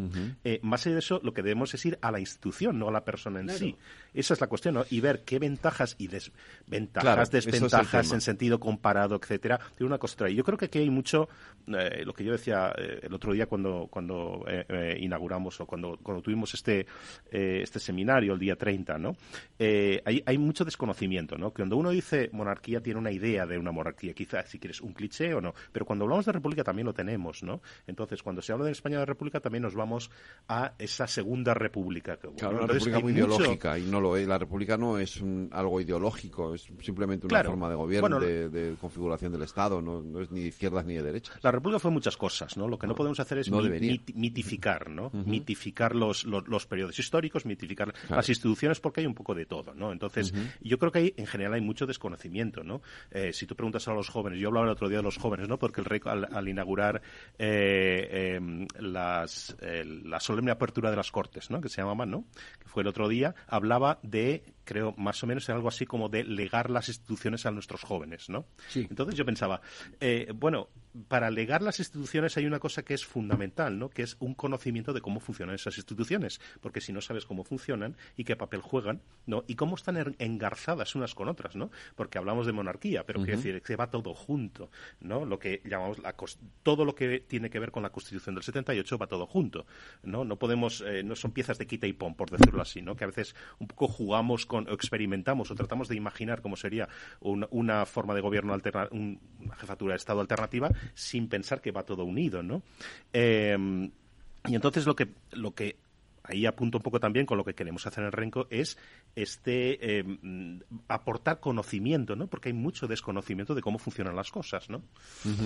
Sí, yo creo que es, es esencial. Dos puntos creo que merece la pena. Estaba diciendo Francisco que hay eh, clichés sobre la monarquía y también sobre la república. En España, que es un país ya muy viejo, hemos tenido dos repúblicas.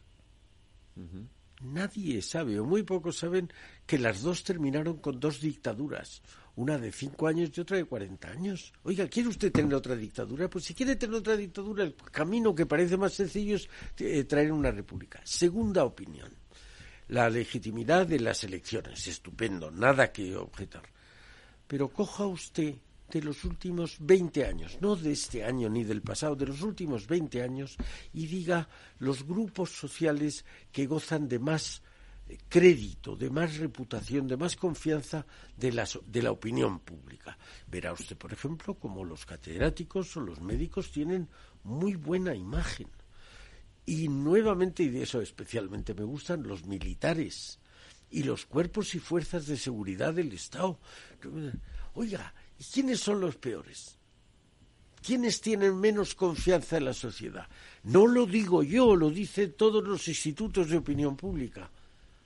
Los políticos y los sindicalistas. Curioso. Los dos que elige la gente son los que menos le gusta. Conviene que lo sepamos. No nos precipitemos a tener ninguna conclusión, pero simplemente conozcamos eso, que a la gente le gusta muy poco la gente que ha votado le gusta muy poco, que están por debajo, están en, de 1 a 10, están entre el, el uno y medio y el dos y medio, oiga, que es muy baja calificación.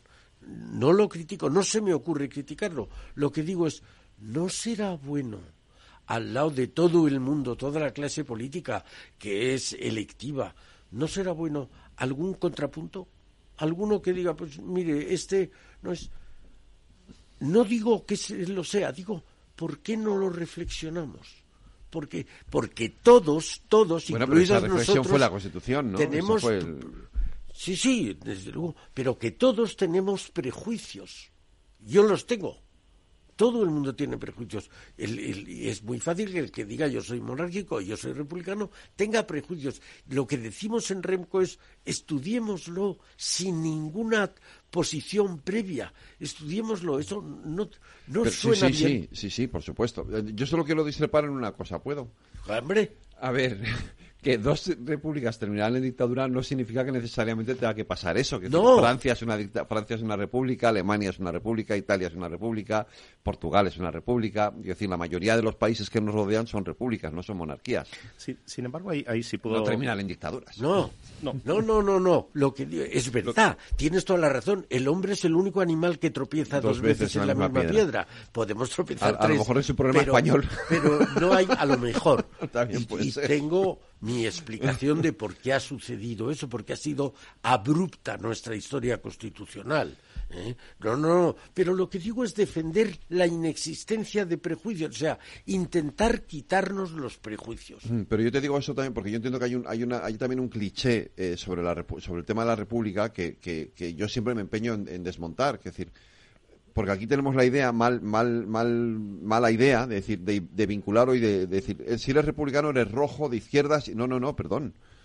Que, es que la República no es, no es ni de izquierdas, ni de derechas, ni medio pensionista. Es una forma de, De gobierno. del No Estado. es un régimen político. Eso es. no Es un una forma de gobierno. Y el presidente de la República, pues es un señor de izquierdas, de derechas, de centro, de medio pensionista. Pero lo que es la República, igual que la monarquía, es una forma de configuración del Estado. El rey puede ser de izquierdas, de derechas, de centro o medio pensionista. Pero es el rey, pero la monarquía es una monarquía. Y ya está. No, no tiene, no, no tiene ideología. Sí, en sí pero, sin embargo, sin embargo hay, hay que tener en cuenta también cómo se presentan estas cosas en el debate público, ¿no? Porque una cosa es lo que pasa sobre el papel, que yo creo que podríamos estar Claro. de acuerdo de esto, y luego cómo se Ese traen al, deba- al Esa debate es la público. cuestión. Entonces, aquí hay una, hay, hay una cosa que podemos aprender de nuestra historia también. Desde luego que una república no, no tiene por qué acabar en tragedia, ¿no? Desde luego. luego. Pero bueno, hay, Pero hay aquí lo ha que llama- pasado. aquí ha pasado y hay, y- y Ese hay es que estudiar problema. eso y hay que Y hay que tenerlo en cuenta. ¿eh? Entonces, yo creo que hay una cosa que, eh, que no valoramos del todo. Hay muchas cosas aquí alrededor de este debate de monarquías y repúblicas que no, que no valoramos. Quizá porque como las tenemos, entonces creemos que las vamos a tener siempre, ¿no? Entonces, una cosa es la neutralidad, por ejemplo, ¿no? Hay dos cosas que son muy importantes. Una la estaba diciendo Eduardo, es la cuestión de, del votar, de la democracia, etcétera, ¿no? Pero bueno, hay, hay otra que es- a mí me parece muy importante, ¿no? Y eh, tiene que ver con esto que decíamos de la república. Eh, la idea de neutralidad, ¿no? La idea de neutralidad es un valor fundamental en una monarquía. También debería serlo en una república, ¿no? Pero fijémonos quién, eh, digamos, habrá gente que es monárquica, pues por tradición, por historia, por familia, etcétera, por, por mil razones y otras, razón y otras personas igual. porque tienen un conocimiento mayor de la institución y les parece que esta es la forma de gobierno aquí y ahora para un país como España, una democracia, etcétera, que, que es, que es la mejor de todas las alternativas, ¿no? Pero fijémonos quién, eh, eh, digamos, las personas, yo creo que, eh, que son, vamos a llamar, que defienden esta idea monárquica, la fatura- jefatura del Estado, tienen la idea de una institución neutral. Una institución que está por encima de, eh, digamos, del ciclo político, por encima de los partidos, y eso tiene muchas ventajas.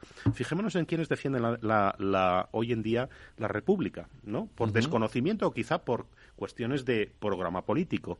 No la ven como una institución, la institución neutral que debería ser, sino como una dimensión más para hacer eh, digamos, para mm, poder hacer actividad política, ¿no? Un- un- una capa más, una dimensión más. Y yo creo que esto en las condiciones, especialmente con el nivel, nivel de polarización que tenemos en España y lo que está pasando en España, yo creo que es lo peor que podríamos tener, una capa más para hacer batalla política muy legítima, ¿no? Pero, pero no la ven como esta institución neutral que las personas que ven la- a la monarquía Eso lo ven es. como una institución exactamente neutral, ¿no? Sí, yo creo que hay una cosa importante. Yo te- que creo que lo que estamos hablando es muy importante. Creo que la monarquía y, o la república son formas de gobierno y no son regímenes políticos. Dentro cabe cualquier cosa. Pero también es verdad que una república pertenece, el presidente de la República pertenece a la clase política y tiene las mismas ventajas y los mismos inconvenientes que la clase política. y por tanto, como tú dices, puede ser de, de, de derechas, de izquierdas o medio claro. pensionista. Es más difícil encontrar un rey de izquierdas. Bueno, siempre decían que Juan Carlos se llevaba mejor con Felipe No, no, González que, con mejor, Aznar. sí. No, pero es que ni de izquierdas ni de derechas. El rey, la, la esencia de la monarquía es que el rey sea la neutralidad. neutral. Eso, eso, eso. Fíjate que es curioso, porque aquí en España yo creo que el, que el rey, tanto el rey Juan Carlos como el rey Felipe VI han demostrado eh, sobradamente su neutralidad.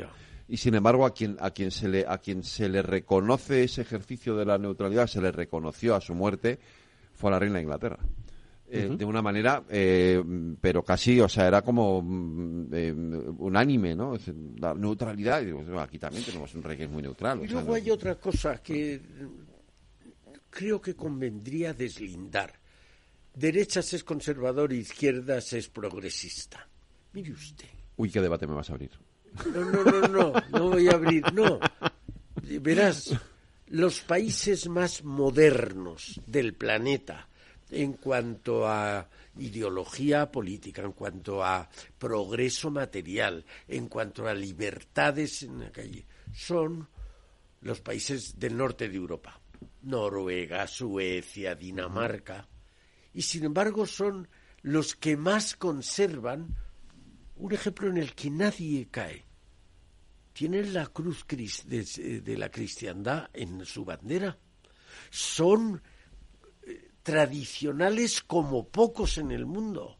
Pues fíjese usted qué cosa más interesante estudiar, que los países más tradicionales del mundo son los más modernos.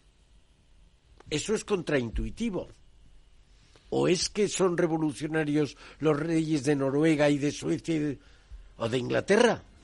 Revolucionaria, ¿verdad que no era revolucionaria la reina Isabel II? No parece, ¿no? Y tampoco parece que su hijo, el rey Tampoco. Carlos, sea Y sin embargo, vete a ver, no solo la calificación, hay tres instituciones que hacen rankings de las democracias. Bueno, las tres ponen a esos países tradicionales a ultranza que tienen la cruz en la bandera, los ponen como los, los más los mejores democracias del mundo. Vale, más, bueno, me pones la pelota encima de la mesa para la vuelta de la publicidad seguir debatiendo sobre eso precisamente. No se vayan, que volvemos enseguida.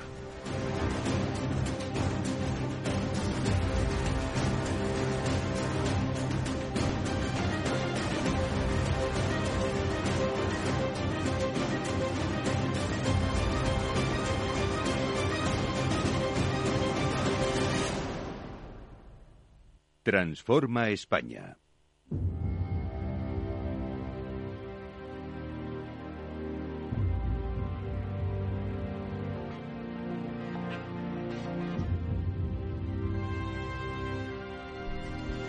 Continuamos con nuestro debate de Transforma España a las 9.08 en las Islas Canarias, eh, hablando de la monarquía y eh, Eduardo ponía la pelota del, la- ese, de, de ese debate sobre entre monarquía y democracia encima de la mesa, Francisco, y tú querías añadir algo sobre esto. Sí, bueno, yo quería añadir tantas cosas, ¿no? Porque Sí. el debate es- da para, para muchos, ir en muchas direcciones, ¿no? Por un lado, por un lado la cuestión de la, de la, de, de- de la democracia en sí, de votar, y por otro lado la cuestión de la modernidad. Es que tenemos datos, ¿no? De esto que estaba comentando Eduardo, eh, de las, de las, mm, digamos, hay unos estudios, por ejemplo, el World Value Surveys, que clasifica, hace unas macroencuestas en todo el mundo y pregunta a la gente por sus valores, ¿no? Por sus valores tradicionales o no tradicionales, ¿no? Y mm, con una enormidad de datos, ¿no? Puedes clasificar a los países en conjuntos de, en conjuntos de valores, si son más tradicionalistas o más mm, posmodernos, lo que se llaman, ¿no? Si son más postmaterialistas. Postmaterialismo siempre, bueno, pues cuando en lugar de fijarte en la economía y el empleo y, la- y el crecimiento económico, pues te, fi- te fijas más en cosas como la igualdad, la igualdad de género, la- el medio ambiente, etcétera, etcétera. Bueno, pues todos, entonces clasificamos estos países los países más modernos en ese sentido, más alejados del polo tradicionalista, son justo todas de eh, monarquías, ¿no? Que son las monarquías eh, nórdicas y después las anglosajonas, ¿no? Que también están con la. Commonwealth, que incluimos allá Canadá, eh, Nueva Zelanda, etcétera, etcétera. Con lo cual tenemos datos para mostrar esto. Esto que es- se suele decir que las monarquías son algo viejuna, esto no es verdad, ¿no? O sea, hay mucho que estudiar aquí, ¿no? Pero esto lo podemos ya de- decir, esto es un cliché. Estos son los clichés a los que nos referíamos al principio, ¿no? Y luego la cuestión de la, de la democracia también es una, una, cuestión que, claro, mm, mm, sobrevaloramos, por decirlo así, la cuestión de votar, ¿no? Entonces, ah, yo he escuchado últimamente argumentos que dicen, bueno, si la monarquía es tan buena, ¿por qué no la podemos votar, no? Como si no lo hubiéramos votado ya eh, en la Constitución, que es el origen de la legitimidad de todo, no solo de la, de la, monarquía, sino de todo, de todo, del sistema político, de los políticos que tenemos, de las instituciones, ¿no? Bien. Eh, entonces, hay cosas que es mejor no votarlas. Esto puede sonar contraintuitivo y puede ser eh, sonar casi incluso como antidemócrata, pero no es así. Eh, las democracias no son, no es una cuestión, por lo menos las democracias liberales, no son una cuestión solo de votar, es una cuestión de tener una serie de instituciones que protegen a las minorías, que protegen una serie de valores, ¿no? Y eso es lo que llamamos las instituciones contramayoritarias, que es un palabra de estos que utilizamos los, los profesores, ¿no? Pero, pero en realidad significa que tenemos tribunales independientes, tribunales eh, de expertos, eh, un tribunal constitucional es el perfecto ejemplo de una, de una institución contramayoritaria. Aquí no votas, no votas los componentes. Sería un absoluto desastre que pudieras votar eh, los componentes de estas o los integrantes de estas instituciones. ¿no? Entonces, sobrevaloramos demasiado la cuestión de elegir, de votar y no aquello que es permanente y no electivo, ¿no? Si se entiende el argumento, ¿no? Sí, sí, sí, sí, sí. yo creo eh, esa escasa confianza que los elegidos tienen en sus eh, electores, eh, o sea, de sus electores, que los lo han reconocido los propios gobiernos, no español, los propios gobiernos de todos los países, por lo menos europeos, cuando se dice, mire usted, vamos a crear la Comisión Nacional del Mercado de Valores o el Consejo del Banco de España oiga, y esos no están elegidos. ¿Por qué es? Porque dan más confianza a la gente, a la sociedad, en la calle, que si fueran dependieran del gobierno. Ahora mismo, si decimos, eh, este, los jueces han sido elegidos por el gobierno, pues entonces Europa no le gusta que los jueces sean elegidos por el gobierno porque va en contra de la división de poderes, de la separación de poderes. Esto yo creo que tiene algo de contraintuitivo, pero me parece que la raíz de lo contraintuitivo le da en que la gente menos, las, las personas, las categorías menos apreciadas por la eh, sociedad son las que ha elegido la sociedad. Eso es contraintuitivo. Uno piensa que si ha elegido a uno, ese es el que más le debe gustar. Ahora en la calle está mucho más como se decía antes, en boca de dueñas la clase política.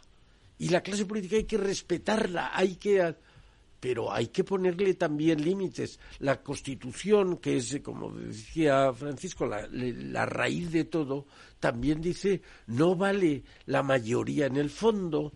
El, el, lynch, el que dio origen a la palabra linchamiento. Si la mayoría del pueblo quiere matar a este porque ha cometido un delito o ha cometido una infidelidad. Oiga, no. Hay, hay que tener un sistema que no es selectivo. La judicatura no es selectiva. Hmm. Y no debe ser electiva para mantener la separación de poderes. Yo creo que es muy necesario el eh, estudiar, tú lo dices y tienes razón, desapasionadamente. Claro, es que si no es imposible. Claro, pero, pero hay que hacerlo porque si no nos podemos cargar instituciones que son muy valiosas. Ese es el, el, eliminar o quitar ese componente emocional es fundamental porque fundamental, fundamental. Si no, si no, el debate no, no va a ninguna parte. decir, y además lo vemos con otros debates. Es decir, en cuanto entra el componente emocional en un debate político, eh, no hay manera de ponerse de acuerdo de poder llegar a una, una solución. Eh, Francisco, yo sí quería preguntarte por el, o preguntaros a los dos también por la comparación de la monarquía española en relación al resto de las monarquías europeas.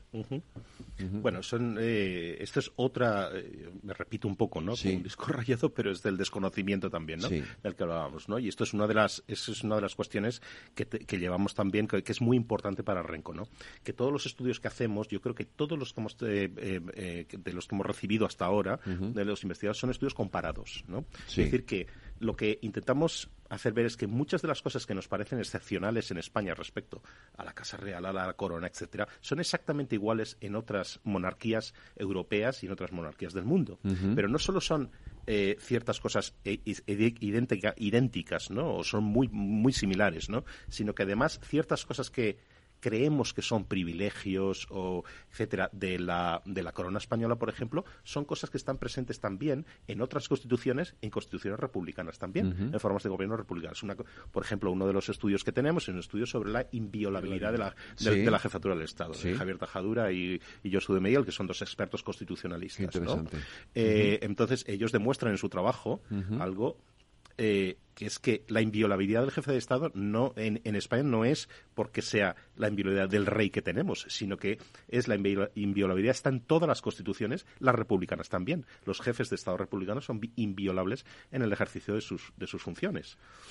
en el ejercicio de sus funciones. Exacto. Aquí el problema ha sido quizás, y esto lo hemos debatido alguna vez, yo creo Sí. que en, en esa, en esa línea, que hemos extendido la inviolabilidad a otros, a otros eh, aspectos que están fuera del ejercicio del cargo. Y quizás ha sido, o, digamos, podía haber sido el error, ¿no? En el momento de que, de que se elaboró la Constitución o que se... Quiz- Ese quizá- es el debate, ¿no? Yo, Sí. yo entiendo que esa es la parte del debate Sí. que pues, sería comprensible, es decir, no limitar la inviolabilidad al ejercicio del cargo. Igual que se limita el aforamiento de los diputados al ejercicio del cargo. O sea, Y con muy buen juicio. y con buen sí. juicio, claro, efectivamente. ¿no? Si uno va, un diputado va por la calle y, le roba el bolso a una señora, o le- o, eh, obviamente no es inviolable, es decir, eh, no tiene aforamiento, se le, se- se le juzga y ya está, ¿no? Entiendo que esa sería la, la diferencia, ¿no? No, pero a veces parece que, que, que parece, eh, presentamos cosas como si fuera un privilegio, ¿no? Un Sí. privilegio que los demás no tienen. Sí, y pero sí lo tienen. En, en, en realidad, no, pero en realidad quiero decir, las figuras, juri- a ver, yo no soy jurista, pero las tiene un sentido total. Sí. Yo antes me está mareando el título segundo de la Constitución, que es el que habla de la corona, ¿no? y, que, y cómo habla específicamente de la inviolabilidad del, del, Claro. del monarca español. ¿no? Quiero decir, cualquier cosa que el rey hace en España está refrendada por, a- por alguna otra persona, ¿no? Normalmente por el presidente o por los miembros del gobierno.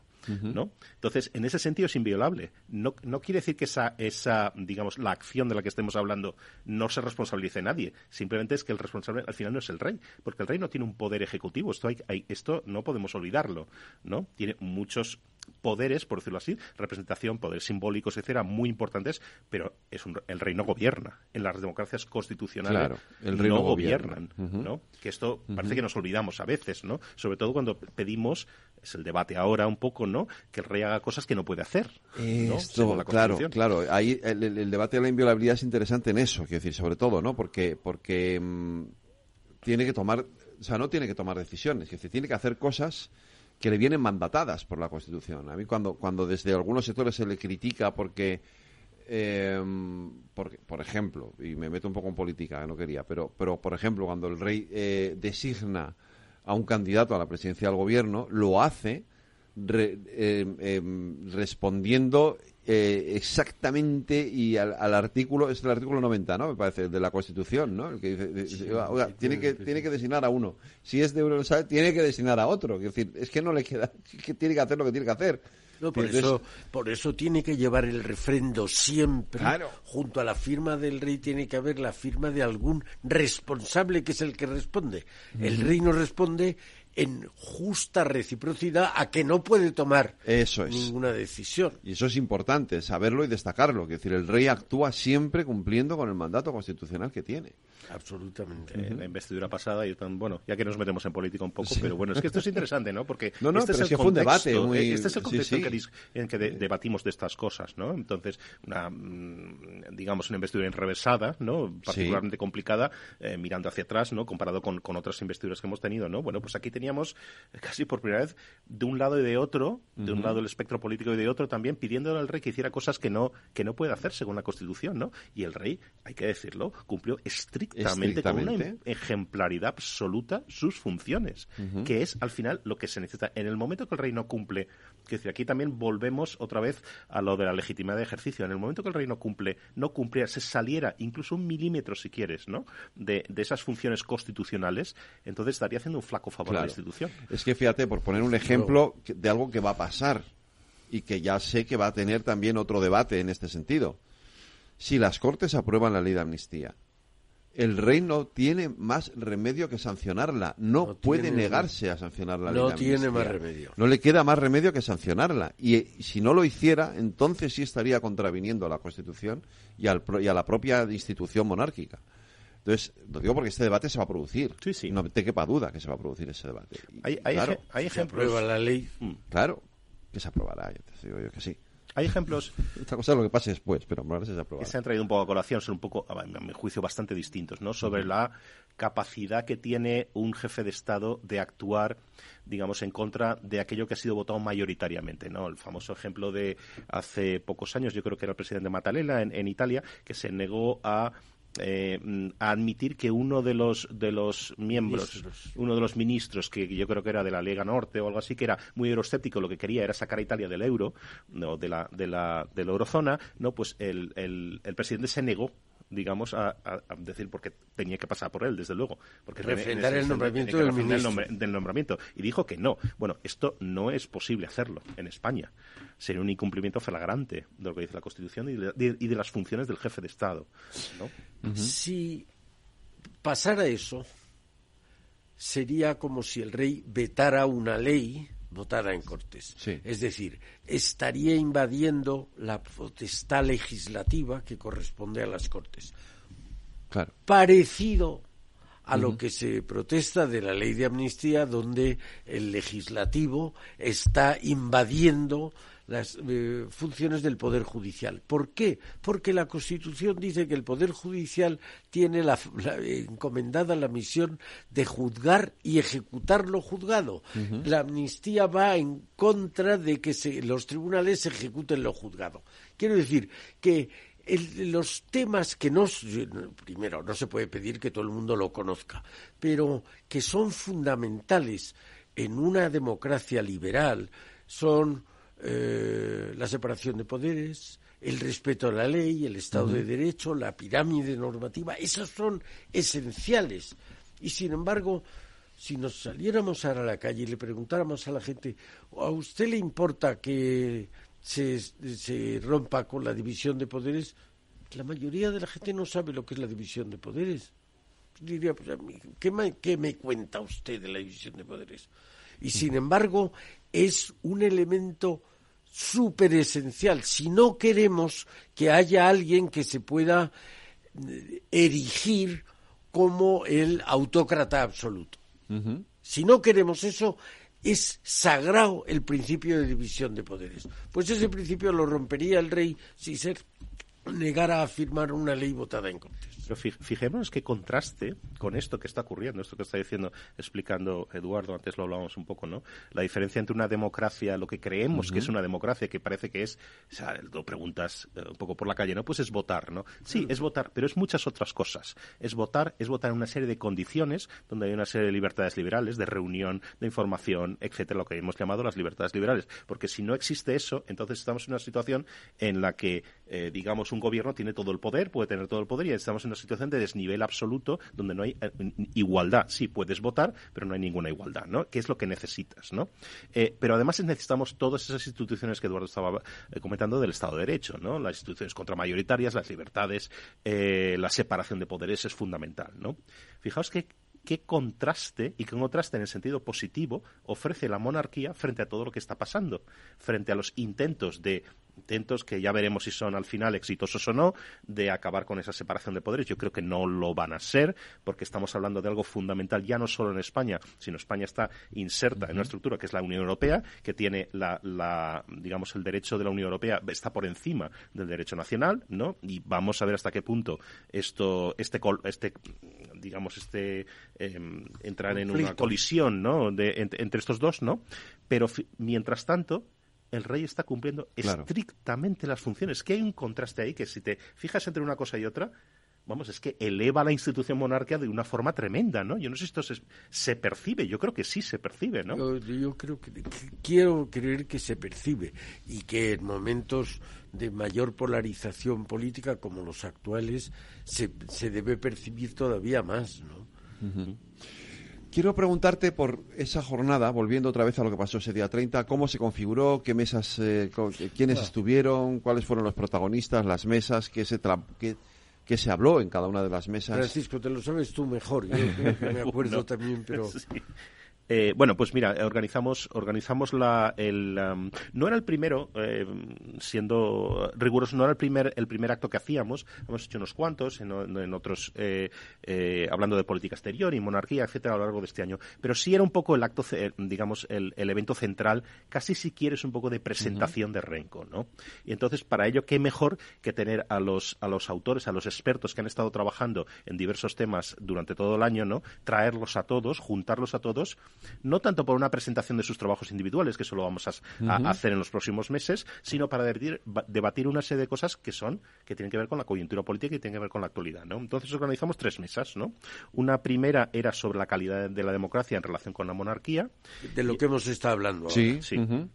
Y ahí teníamos a, a expertos mm, de, de campos muy distintos. Teníamos a Ángel Rivero, que es profesor de, de teoría política, a Eduardo Álvarez, que es un periodista y editorialista en el, en el diario El Mundo, a David Jiménez Torres, que es un profesor de historia eh, intelectual en la, en la Complutense, y a una profesora sueca, Inger Enquist, que es una hispanista, también muy conocida en, eh, en España, eh, y cada uno hablaba de, de diversas cosas y al final mm, yo, yo cuando estábamos pensando las mesas yo pensaba, ¿cómo va a quedar esta mesa no? con, con- con temas tan distintos? Y yo creo que funcionó estupendamente bien porque había unas, eh, digamos, cada, mm, unos ejemplos que podían buscarse en otros países, eh, aspectos. eh, yo creo que quedó, que quedó tremenda bien, tremendamente bien el debate sobre la calidad de democracia en relación con la, con la monarquía. Una segunda mesa era más jurídica, era más específica, ¿no? Era sobre el rey en la Constitución. Eh, ahí teníamos a Javier Tajadura, que es un catedrático de, de Derecho Constitucional, que está haciendo este trabajo que mencionaba antes con Josu de Miguel. Eh, Germán Teruel, que es un profesor en Derecho aquí. Constitucional Ha también. estado aquí. Y es un, un profesor joven, muy, Sí, muy, muy aquí, bueno. Eh, Ignacio Molina, que es un politólogo, eh, también trabaja en el Cano, eh, experto en, en política exterior también, eh, que ha hecho un trabajo sobre, sobre la investidura, el papel del rey en la investidura. Entonces, eh, fue una mesa un poco más jurídica, Ujú. más específica, ¿no? Eh, pero fui- creo que fue también muy tremendamente interesante, porque realmente estas personas que estamos hablando son de los mayores expertos que tenemos en España en el campo constitucional, específicamente en este tema, ¿no? La última un poco distinta. La última mesa, para finalizar el, el seminario, es un trabajo que está todavía haciéndose, solo tenemos conclusiones parciales, y es una cosa muy curiosa. Es un, un trabajo que hemos encargado sobre el coste comparado de monarquías y repúblicas. La idea es responder a una pregunta que es muy sencilla, mm, pero que nadie la ha hecho todavía, ¿no? Está continuamente en el debate político que es ¿son más caras las monarquías o son más caras las repúblicas? ¿Y qué ¿no? son más caras, las monarquías o las repúblicas? Todavía tenemos, todavía tenemos unas, unas conclusiones parciales, ¿no? Todavía el trabajo es un work in progress, que se dice, ¿no? Pero, pero es un trabajo, por, por la propia naturaleza del trabajo, es un trabajo muy complicado. Lo están haciendo unos catedráticos de, de- que se dedican a macro, ¿no? con- macrocontabilidad. Lo que hacen es, hacen pues auditorías de, de, de países enteros, de, de- de comunidades autónomas, etcétera, ¿no? Y entonces lo que están, hemos elegido eh, seis monarquías y repúblicas, ¿no? Y estamos, eh, de- evidentemente no podemos elegirlas a todas porque sería una cosa que es más allá de los recursos que disponemos, ¿no?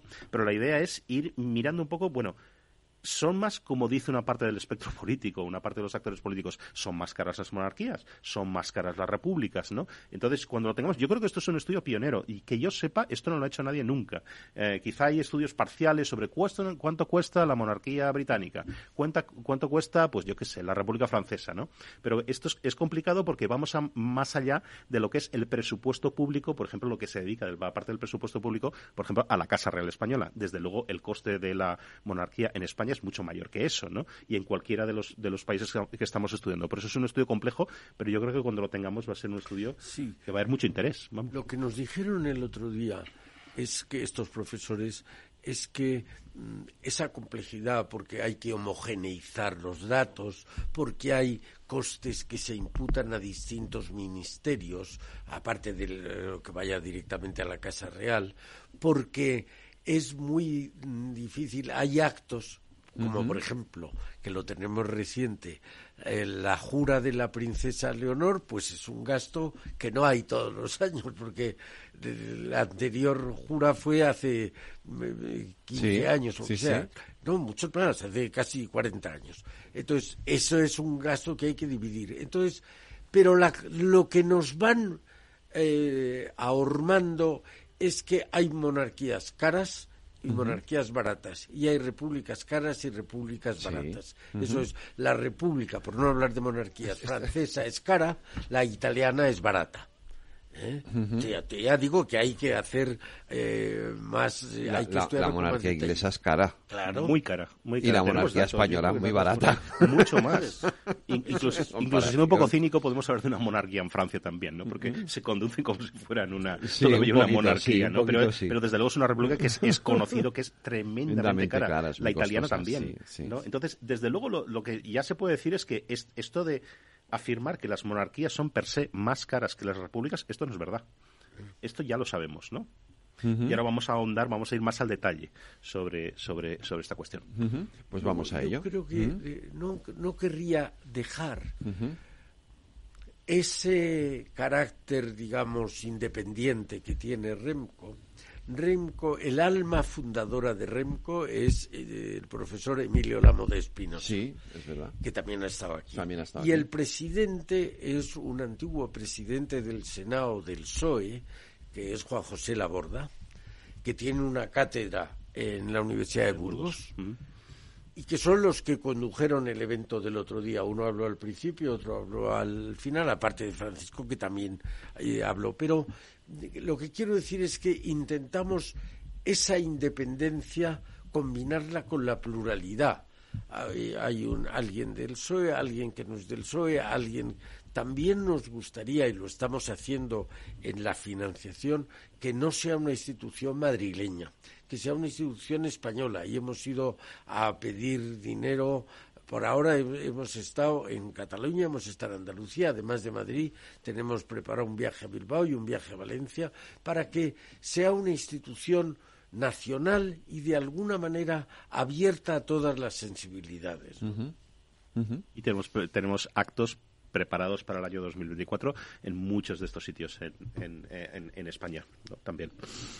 Eh, me ibas a decir que, queríamos entrar en, en algunos detalles, ¿no? De esos... eh, De los gastos. De los gastos. De los costes de Sí, las de los costes.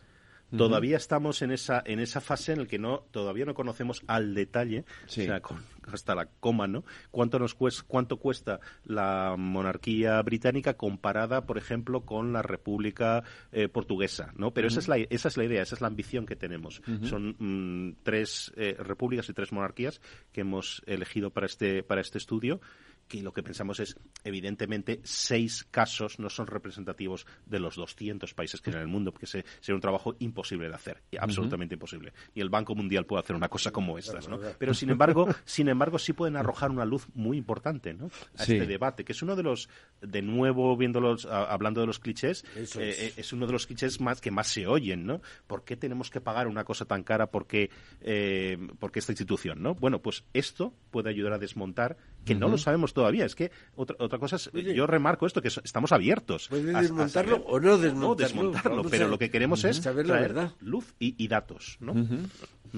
Pues eh, eh, con esa luz y con esos datos eh, vamos a lo, vamos a, a- a- a dis- a- a ver o a centrar un poquito eh, lo- el tipo los pocos minutos que nos quedan esos ataques eh, que, que no son nuevos eh, o- a la monarquía, ¿no? Es decir, y no solo aquí, también en- tam- entiendo que también, no sé si es más aquí que en otros países de, de Europa o en otras monarquías o es una o esto es un- algo general. de nuevo hay que ir a cada a cada Sí. caso Eh, desde luego yo creo que va por oleadas no también y tiene que ver pues las protestas contra las instituciones son siempre tienen que ver con otras cosas no tienen que ver pues con cuesti- cuestiones económicas como uno se ve en, en, en- la sociedad etcétera. Es lo mismo que el, el apoyo o el eh, o la falta de apoyo a las, a las democracias pues son oleadas no también no Eh, depende también. El otro día nos contaba esta profesora Inger Enkvist que en, en, en Suecia un país que siempre ha sido socialdemócrata y que es de tradición socialdemócrata se llama así aunque haya gobiernos conservadores no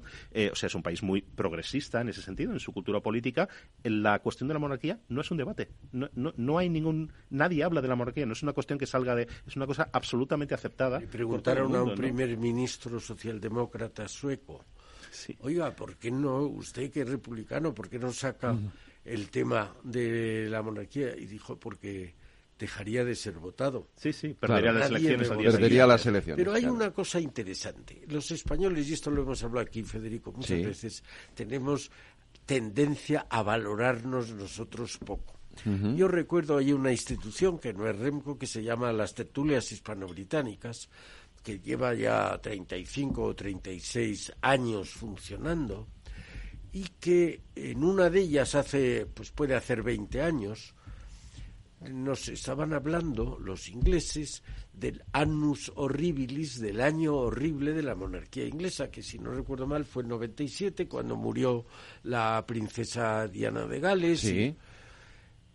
Y, entonces me contó uno que tenía llevaba las relaciones entre la Cámara de los Comunes y el y Buckingham Palace que habían hecho un estudio que habían tardado un año de ver la monarquía inglesa, de qué monarquía liberal del mundo podía aprender.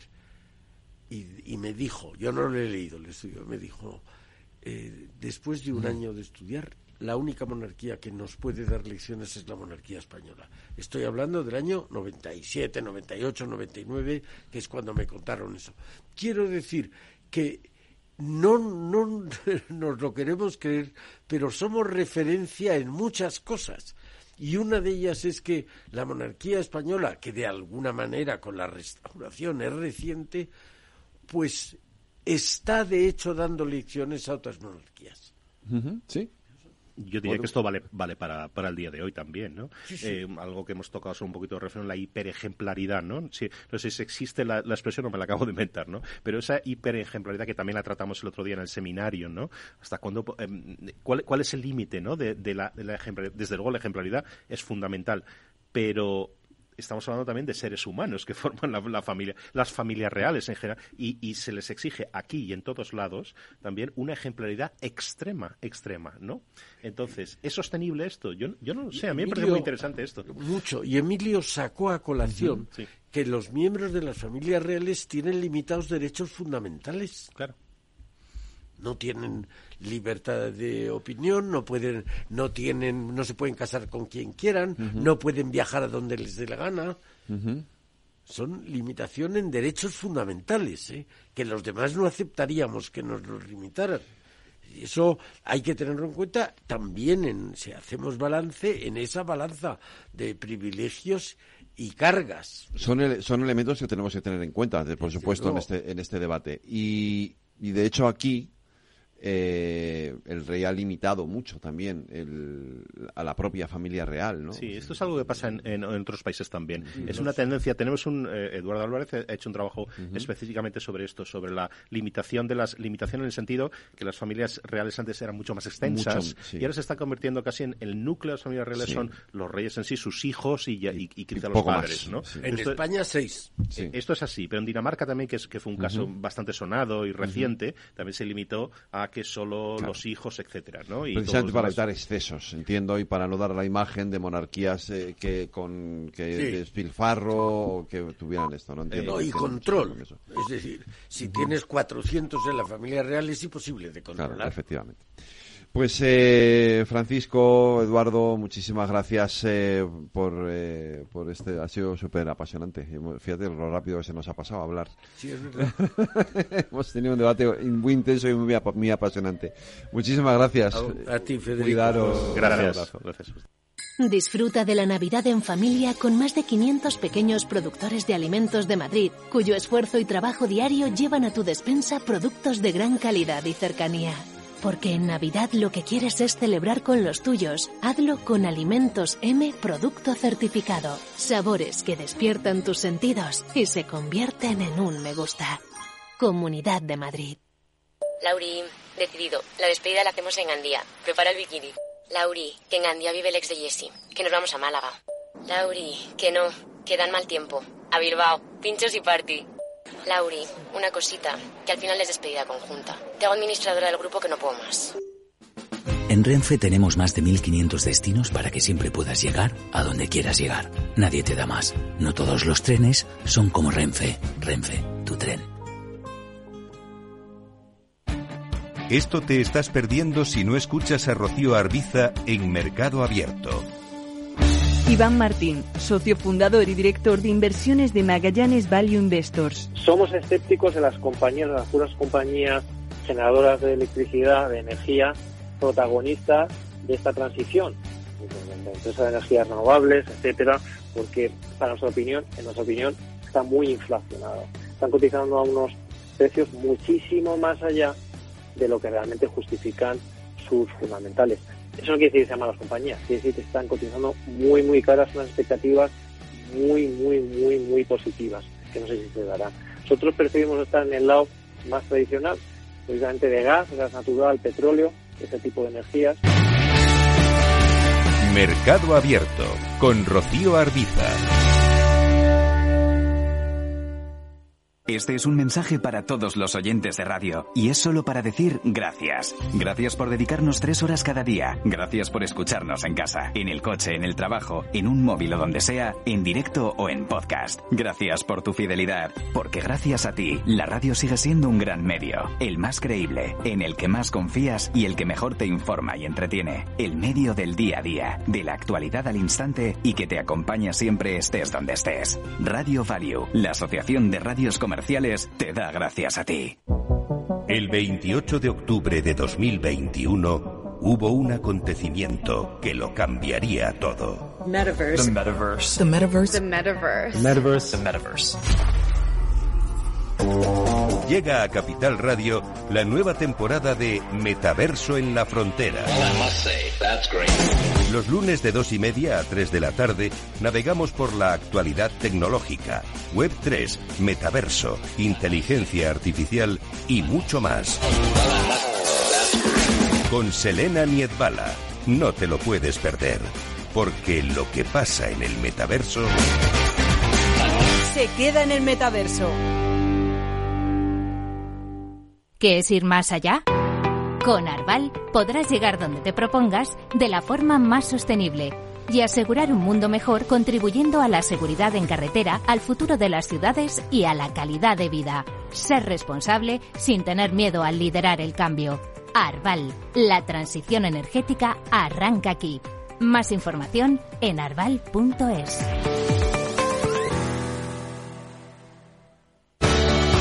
Capital Radio. Siente los mercados.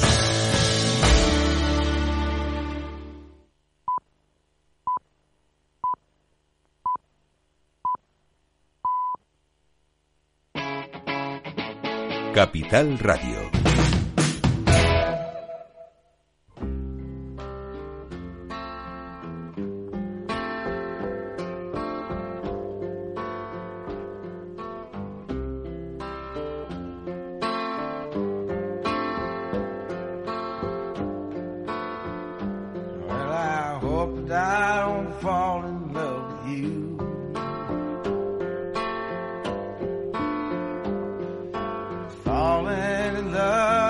74 años cumple hoy el actor, cantante y compositor Tom Waits, nacido en Pomona, California. Su música es una amalgama de estilos entre el pre-rock, el blues, jazz y vaudeville, con tendencias experimentales que rozan la música industrial. Todo esto expresado a través de su personalísima voz, que configura una personalidad musical más que interesante. Un crítico describió esa voz como sigue. Suena como si hubiese estado sumergido en un barril de bourbon, después colgado en un ahumadero por unos cuantos meses y finalmente sacado al exterior y atropellado repetidas veces con un coche. Sus letras presentan frecuentemente retratos de situaciones y personajes cutres y grotescos, aunque también es capaz de escribir baladas convencionales y a pesar de contar con poco soporte mediático, se ha convertido en un personaje de culto con un gran número de seguidores y con gran influencia entre muchos cantautores contemporáneos. Con la música de Tom Waits nos despedimos hasta el próximo lunes, que volveremos de la mano de Aida Skirek y Lorena Ruiz en la redacción, con Jorge Zumeta en la realización técnica. Les habló Federico Quevedo.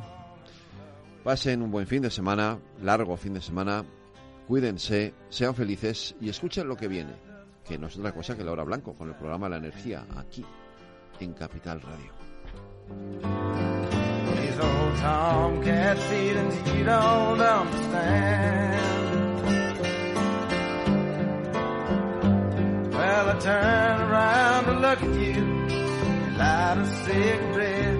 I wish I had the guts to by one, but we've never met. And I hope that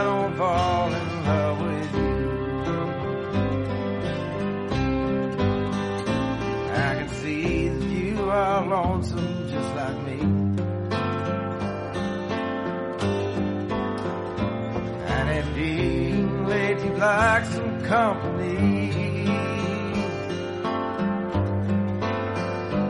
Well, I turned around to look at you, and you looked back at me. The guy you're with, he's up and split the chair next to you's free.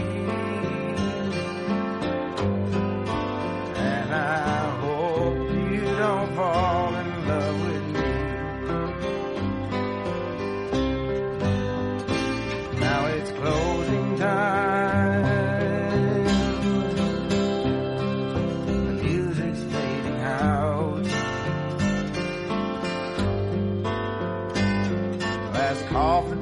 I'll have another stout.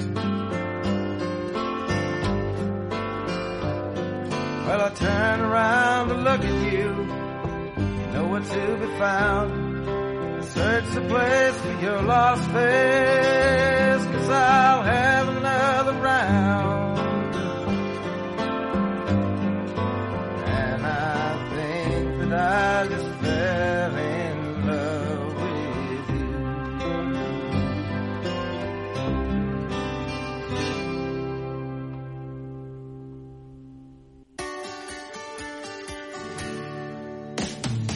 Todos los viernes a la una de la tarde en Capital Radio tienes una cita con Humanos en la Oficina, el programa de radio más divertido y de mayor influencia en el mundo del capital humano, donde las empresas y organizaciones dan voz al talento que trabaja día a día en la oficina. Un formato pionero creado por el galardonado speaker internacional Miguel Ángel Pérez Laguna.